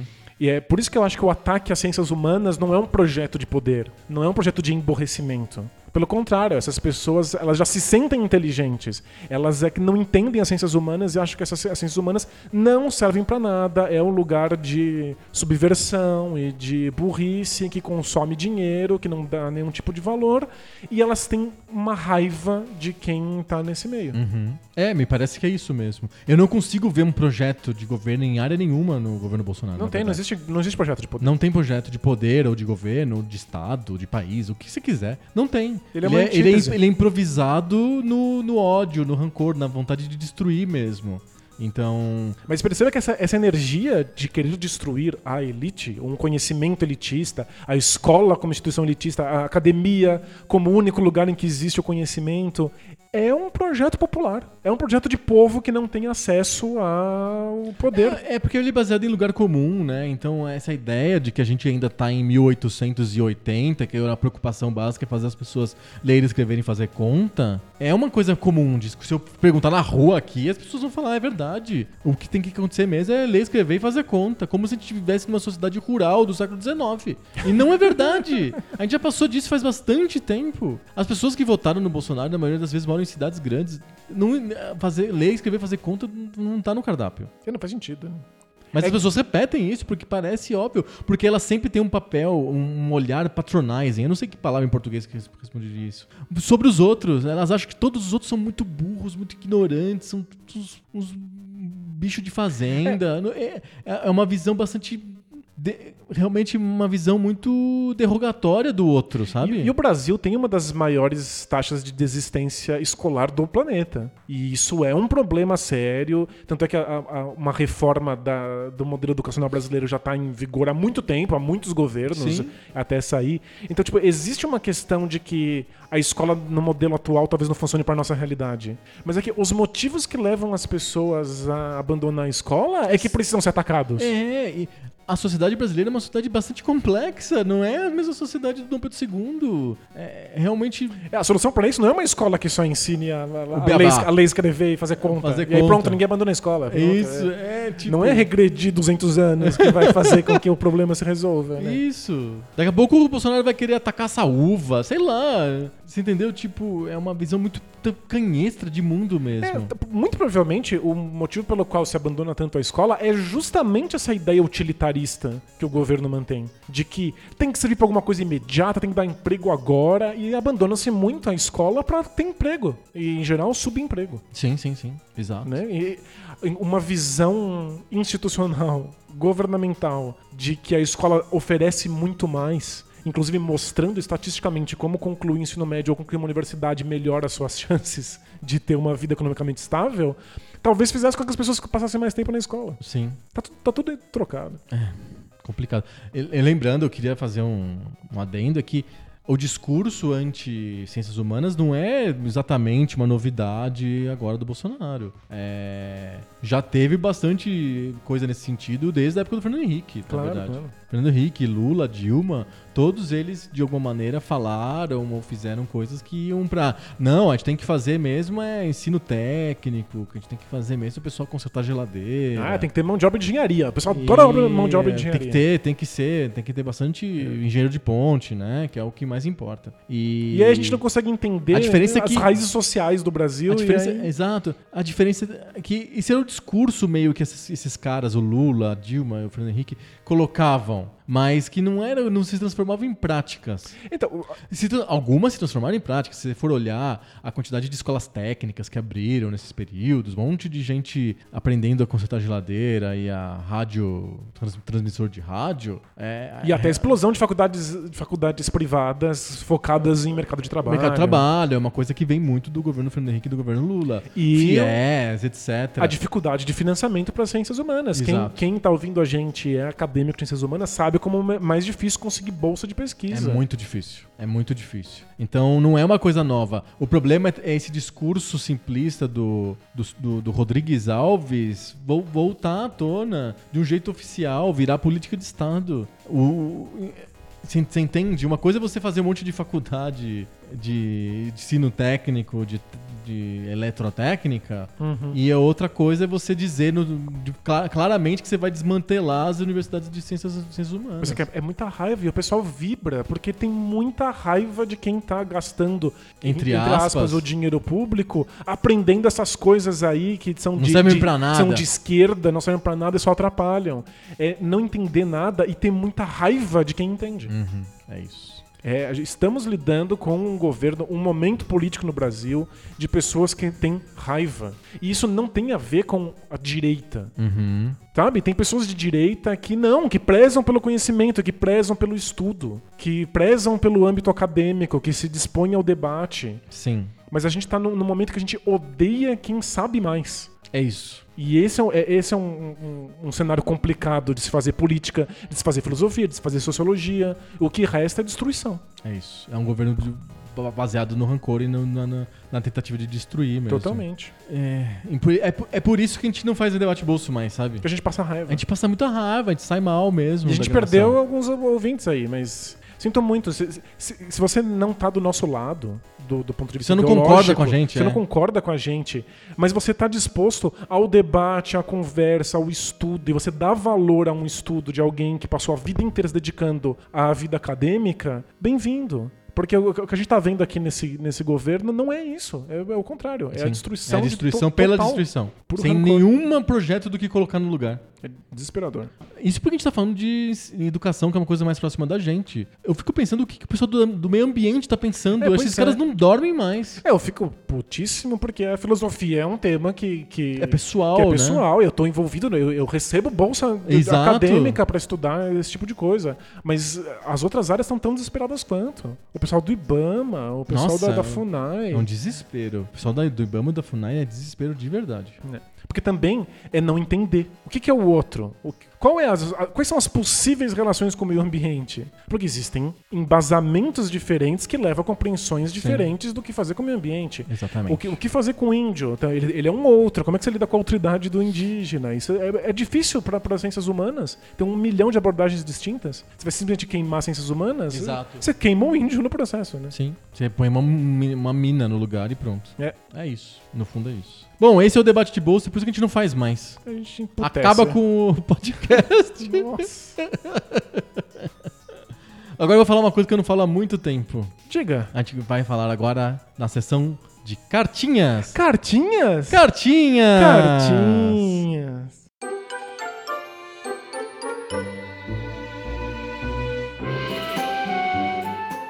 Cartinhas! Cartinhas. Cartinhas! Olha que música deliciosa que tocou aí. Fala se essa música não deixa seu coração quentinho. ah, esse é um momento realmente nostálgico do Poco Pixel A maior- 150. A maior tristeza de ter cortado as cartinhas é, É a essa mus- a música. vinhetinha A dos- das vinheta cartinhas. é muito bonitinha. E a nossa, a nosso, o nosso jogral de cartinhas. É. A gente tá resgatando cartinhas só hoje, só esse episódio, porque no, no geral é, tem o Bota Ficha, que é um outro espírito totalmente diferente. E nas cartinhas a gente vai receber o carinho aí do pessoal e também responder algumas perguntas. Boa. Vamos lá? Manda. Ó, em relação ao episódio passado, o episódio dos Teflons, em que a gente falou as coisas que não grudam na gente de jeito nenhum.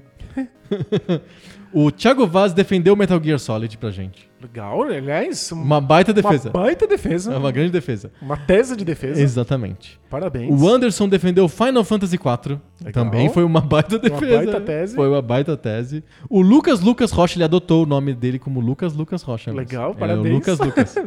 Al- Alta força nominal. Alta força nominal. O Lucas Lucas Rocha disse que não gosta de um monte de coisa, inclusive Super Smash Brothers. É mesmo? É, Eu, eu- entendo. É compreensível. é isso aí. Não, só, só- não me insiro.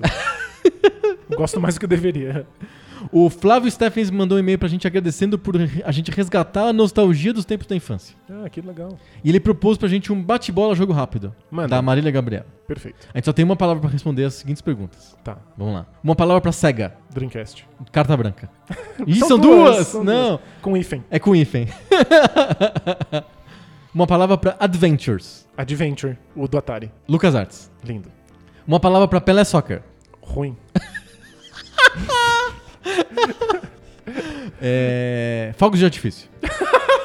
Boa, muito bom. Poderia ter falado bandeirinhas. Bandeirinha também é Bandeirinhas. legal. A única coisa que tem no jogo é bandeirinhas. Bandeirinhas. Uma palavra pra Half-Life. Oco. Importante.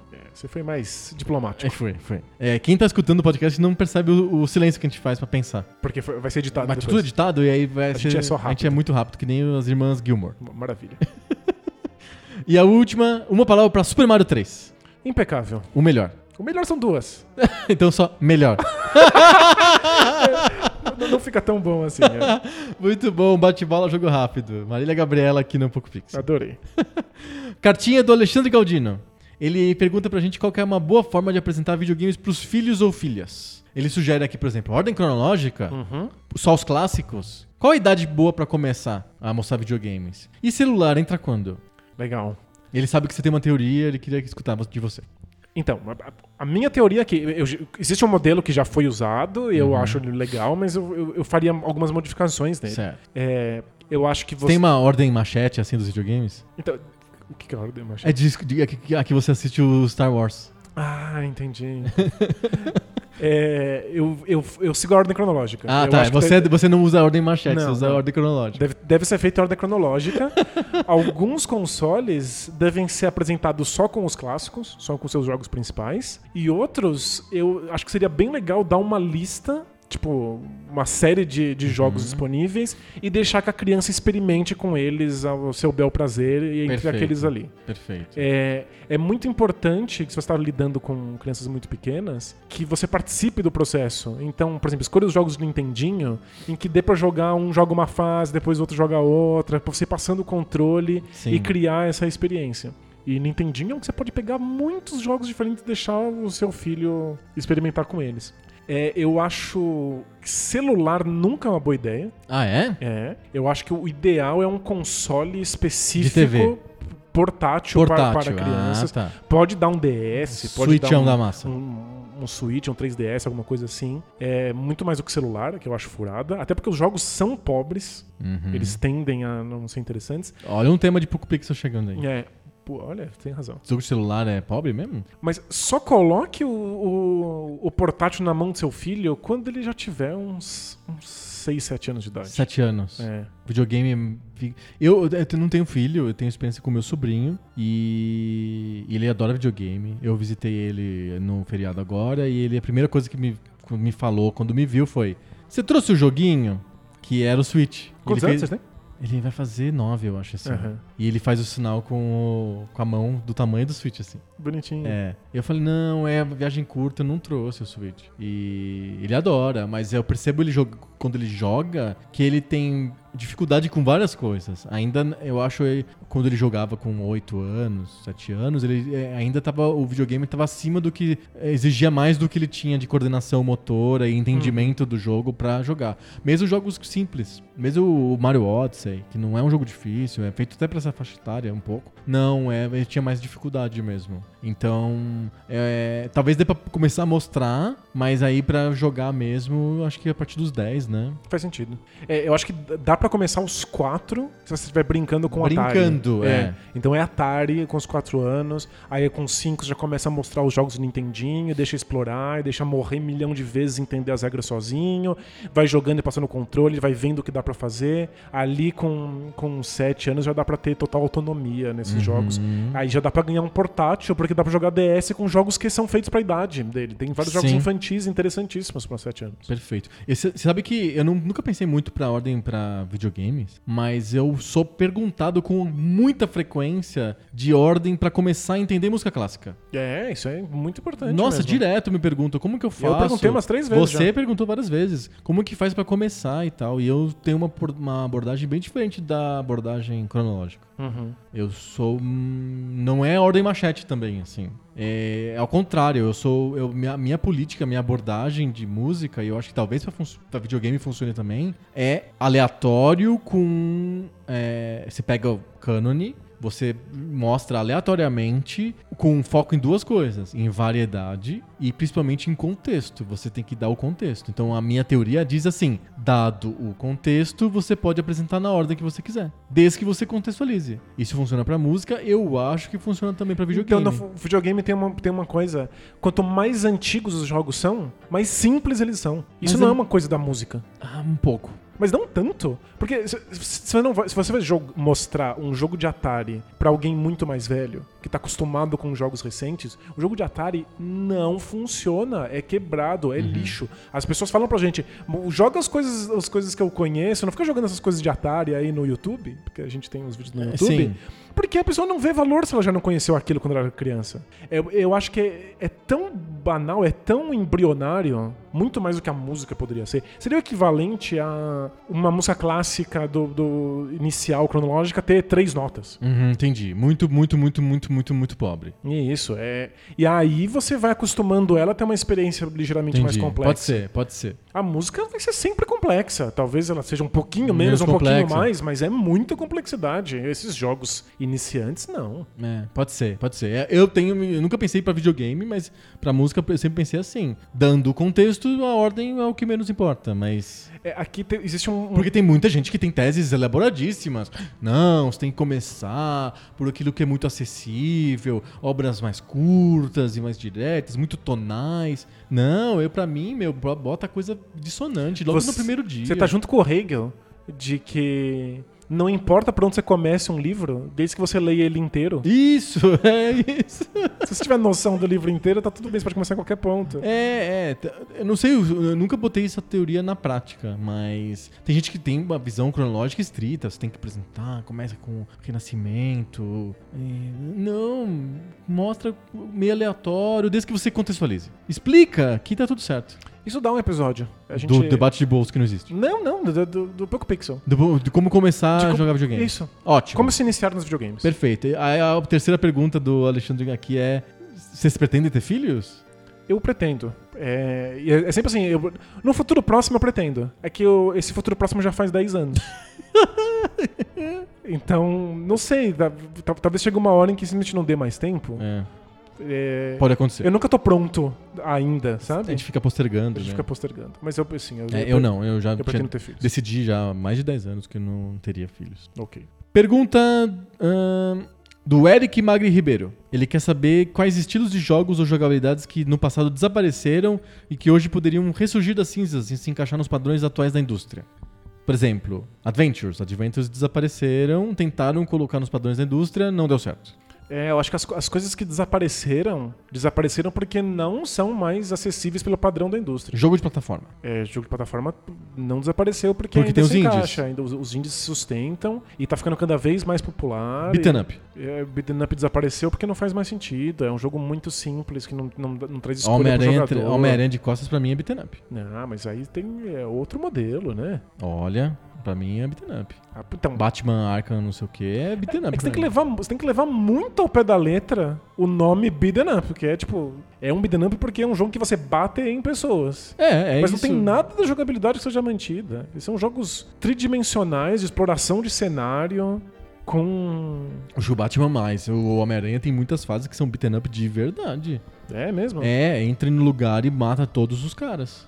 Que nem o Double Dragon, só que não é visto de lado. É uma visão 3D. Ok. Eu acho que ele conseguiu revitalizar o gênero de alguma maneira. É que ele no meio disso tudo, porque os jogos, a gente falou isso num bota ficha recente. Os jogos hoje tem que ter tudo, né? Então não pode ser só o beaten up, não pode ser o Homem-Aranha só Tem que batendo ter um capanga. mundo aberto. Tem que ter o mundo aberto, aí também tem que ter fase em que ele tem que desenvolver lá uma, um circuito elétrico. Tem uma fase que ele tem que descobrir o composto químico. Tem a fase de achar uma pessoa na multidão. Mas o- a base do jogo é beaten up. É que eu, eu tenho muita dificuldade de pegar esses jogos 3D em que você está batendo em inimigos e associar ele A à- jogabilidade clássica do beaten up.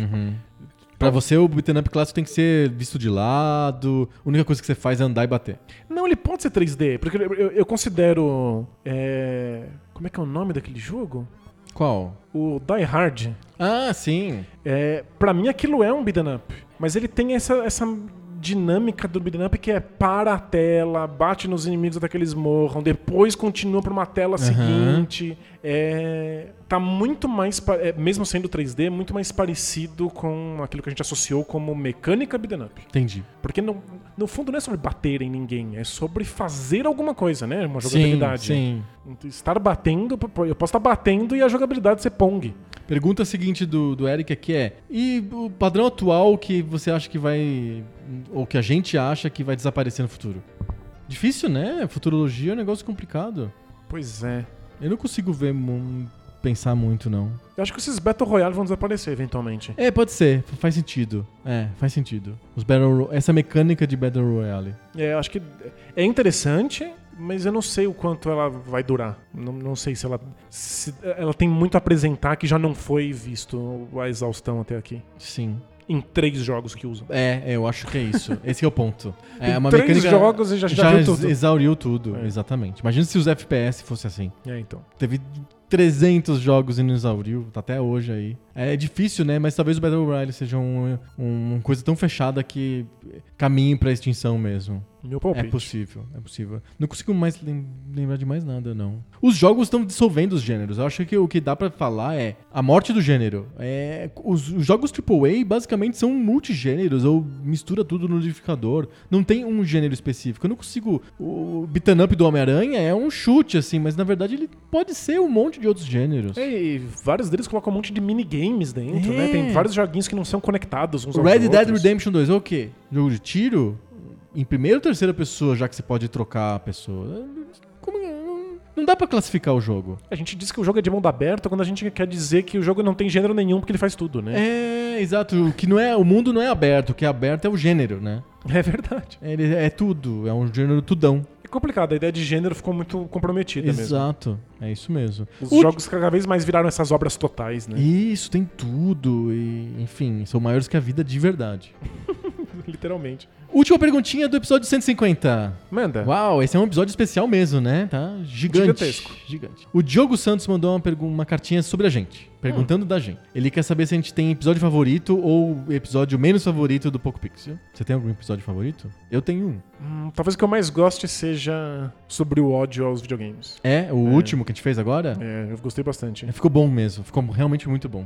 E um que você não gosta. Ah, Todos são especiais. É, tem, tem, tem alguns que eu fiquei mais desconfortável, alguns que não tinha tanto conhecimento, que eu acho que eu falei mais groselha. Aham. E talvez esses eu não, não, não tenha tanto carinho. Sim. Mas acho que o, o que eu fico mais fora da zona de conforto é falando de RPG. Ah, pode ser. Então esses, esses são os que, se eu puder, eu vou optar por não ouvir de novo. É perfeito. Porque eu vou ficar falando assim, Danilo, olha o que você falou aí que você não manja.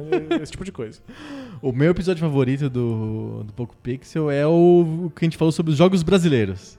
É muito legal mesmo. É, que, É um baita episódio. saiu muito legal. A gente é muito estranho falar da gente mesmo, né? A gente tá falando sobre o que a gente mesmo gravou e falou. Mas assim, do tipo, a gente não tem muito controle sobre como saem os episódios. E tipo, saiu tão engraçado, tão divertido aquele episódio brasileiro. Isso é uma coisa. O cara, o Renato De Giovanni, que é um dos personagens mais importantes do videogame brasileiro e que é um dos personagens mais importantes do episódio, escutou esse episódio e escreveu pra gente dizendo que adorou. É muito legal.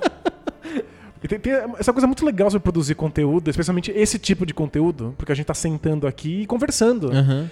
É que não só a gente não sabe o que vai acontecer, como às vezes acaba o episódio e a gente não lembra o que aconteceu. A gente não sabe como foi. É, quando escuta é uma surpresa. Quando a gente escuta é que a gente vê o produto finalizado e fala assim: caramba, eu falei isso? Sim. Nossa, eu fiz essa linha? Nossa, eu deixei de falar essa coisa. é, é incrível como o episódio vira outra coisa depois de estar pronto. Sim. E esse é, episódio sobre jogos brasileiros foi incrível mesmo. Não, foi muito legal, ficou muito divertido. Menos favorito é difícil. Eu não gosto dos primeiros, porque tem limitações nossas, limitações técnicas, me dão aflição, assim, escutar. Mas eu acho que um dos que eu menos gostei de escutar depois, que eu ficou pronto e tal, foram os episódios 99 e 100, que é o que a gente fez a listona dos, dos jogos segundo a planilha. Não é legal de ouvir. Não é isso? legal de ouvir, não é legal de ouvir. É, eu escuto todos, eu gosto do Poco Pixel. E é, o- os episódios 99 e 100 foi- são exaustivos e bem maçantes mesmo. É, são grandes e a gente lembra. Parece uma lista, uma chamada lista. enorme, é, É. é. Ficou meio maçantão mesmo. Enfim, acontece. Pergunta que ele, a gente meio que já respondeu é se a gente tem saudade do debate de bolso e se ele vai voltar um dia. A gente já respondeu. Temos, mas no não. próprio debate de bolso. É isso. E a última pergunta é por quais motivos a gente decidiu começar a gravar vídeos pro YouTube? Eu Acho que era um, um outro jeito de mostrar coisas que a gente sentia que era difícil falar aqui no podcast, né? Aham. É, eu acho que tem isso. Acho que tem um- um- uma vontade de experimentar a mídia, Legal. porque é uma mídia diferente. Assim como a gente tinha vontade de experimentar o podcast, a gente teve vontade de experimentar vídeo, porque é, É, divertido, E você se diverte de botar a mão na Eu massa. adoro! de- de- Assim, nos primeiros episódios do Poco Pixel, eu adorava editar o podcast. E depois ficou um pouco mais trabalhoso. E aí eu- a gente lançou mão de editar o podcast é, no, no episódio 50. É, Literalmente foi um episódio especial, é, só cartinhas, comemorativo, que a gente parou de editar o podcast. Foi- E nunca mais editou. São 100 episódios sem edição. foi ficando progressivamente mais trabalhoso de editar e a gente foi ficando cada vez mais confortável em gravar. Então a gente tem um pouco mais de confiança no produto, no resultado final. Exatamente. Então, eu substituí o prazer da edição do podcast, que virou um trabalho de edição do podcast, por confiança na gravação e a gente percebe na hora se deu algum problema, a gente para. Mas que geralmente não acontece, a gente bota tudo mesmo no ar, ele Uhum. vai na íntegra, ao vivo mesmo, assim. Ao vivo. Ao vivo. Mas. É, o vídeo é uma mídia nova, né? Então eu tô cu- curtindo editar, fazendo experimentos com a edição, colocando. O último episódio eu já eu senti feliz, é, eu fiquei feliz com a edição do último episódio Que legal. do Jennifer Capriati, porque a gente colocou umas coisas diferentes e tal. Então, é uma experiência, pra mim, é uma experiência com a mídia. Fazer o- os episódios extras do, do, do YouTube foi legal pra mim. Eu editei o, o vídeo sem narração, aí a gente narrou ele. Lembra como a gente Sim, fez? foi, foi uma jornada. é. Foi, foi uma jornada. Demorou semanas pra gente fazer aqueles vídeos, porque eu, pra- eu tive que fazer as coisas, do tipo, passar água oxigenada no Dreamcast. Ah, mas fora isso. Obrigado. Tive que. Valeu. Ah, Eu tive que filmar tudo, tirar foto de tudo, documentar o processo. Aí, isso pronto, é, tive que editar numa ordem coerente, trazer pra cá pra gente narrar. E aí depois trazer de volta a narração pro vídeo encaixar de volta as imagens na narração. Eu editei mil vezes esses vídeos. E foi legal. E ficou bom. Você gosta de fazer coisas, né? Eu gosto de fazer essas coisas. Então fun- funciona assim. Vamos ver como que pra frente como é que vai ser. Se eu vou continuar curtindo ou se vai virar um trabalho. É, pode ser. Quando virar um trabalho, a gente para. Quando virar um trabalho a gente para ou eu crio um robô que edita o vídeo pra mim. Maravilha. Que nem eu fiz pro podcast. E eu- Ninguém sabe, né? A gente não fala muito publicamente, mas esse podcast é editado, não é editado. Sabe quando termina o podcast e fala: Este podcast é editado por Léo Lopes, é, Caio Corraine. Este podcast, o Poco Pix, é editado pelo bot. A gente tem um bot que edita pra gente. É, de ver- é sério, tem um bot mesmo. Que você fez. Que eu mesmo fiz, você é testemunha. ele, ele roda na nossa frente aqui. É, ele faz um ótimo trabalho. Ele faz um bom trabalho. Parabéns, bot. Muito obrigado. Um dia que ficar muito saco cheio com os vídeos, a gente manda um bot fazer pra gente. Boa. Pronto. E eu tô me divertindo porque é um, um jeito novo de falar sobre videogame. Exato, porque a gente tá jogando, tá É, de mostrando. poder- eu gosto né? de falar de jogabilidade, então eu, eu quero ficar falando, olha, tá vendo como o jogo me deixou fazer isso? Olha que Sim, interessante. exatamente. É legal estar lá. É. É. que ainda é desconfortável, Sim, sim. mas vai ficar melhor. Vai ficar melhor. É isso, essa semana não tem vídeo, porque eu- esse episódio especial do, do Poco Pixel 150 comeu o nosso tempo de gravação. Depois A é. gente tem um tempo limitado no estúdio, né? O estúdio é dividido aí com bola presa. A, a gente esqueceu quanto tempo leva pra fazer um debate de bolso. Nossa, demora gente- muito. a gente e perdeu a noção, é. tudo demorado. Tudo demora muito. Tá aí um motivo pra essas sessões irem morrendo aos poucos, né? Da sinceridade é isso, né? A gente acaba ficando sem tempo. Tem que encaixar na vida Essa também, semana né? não tem vídeo, semana que vem a gente tem mais um vídeo novo lá de algum jogo que a gente vai jogar. A gente já sabe qual é o jogo, Já né? sabemos. A gente já sabe, a gente não vai contar. Vai ser divertido. E é isso. Acho que fechou o nosso episódio 150, Danilo. Caramba, é uma história bonita até aqui. Parabéns. Parabéns Obrigado também. por, essa, pra nos fazer essa companhia sensacional aqui no, no Poco Pixel. E obrigado por fazer isso aqui funcionar. Porque se tem um, um robô que edita, e se tem link do post, e se tem capinha O bonitinha. link do post. É, é tudo sua responsabilidade, então parabéns. Ah, valeu. É um prazerzão, é o meu hobbyzão, assim, e... e é o que eu falo pra minha mulher sempre, assim, eu podia estar no bar bebendo, mas eu tô fazendo um pouco pixel. Escolhe aí, qual que você prefere? Prefere um vício inútil aí.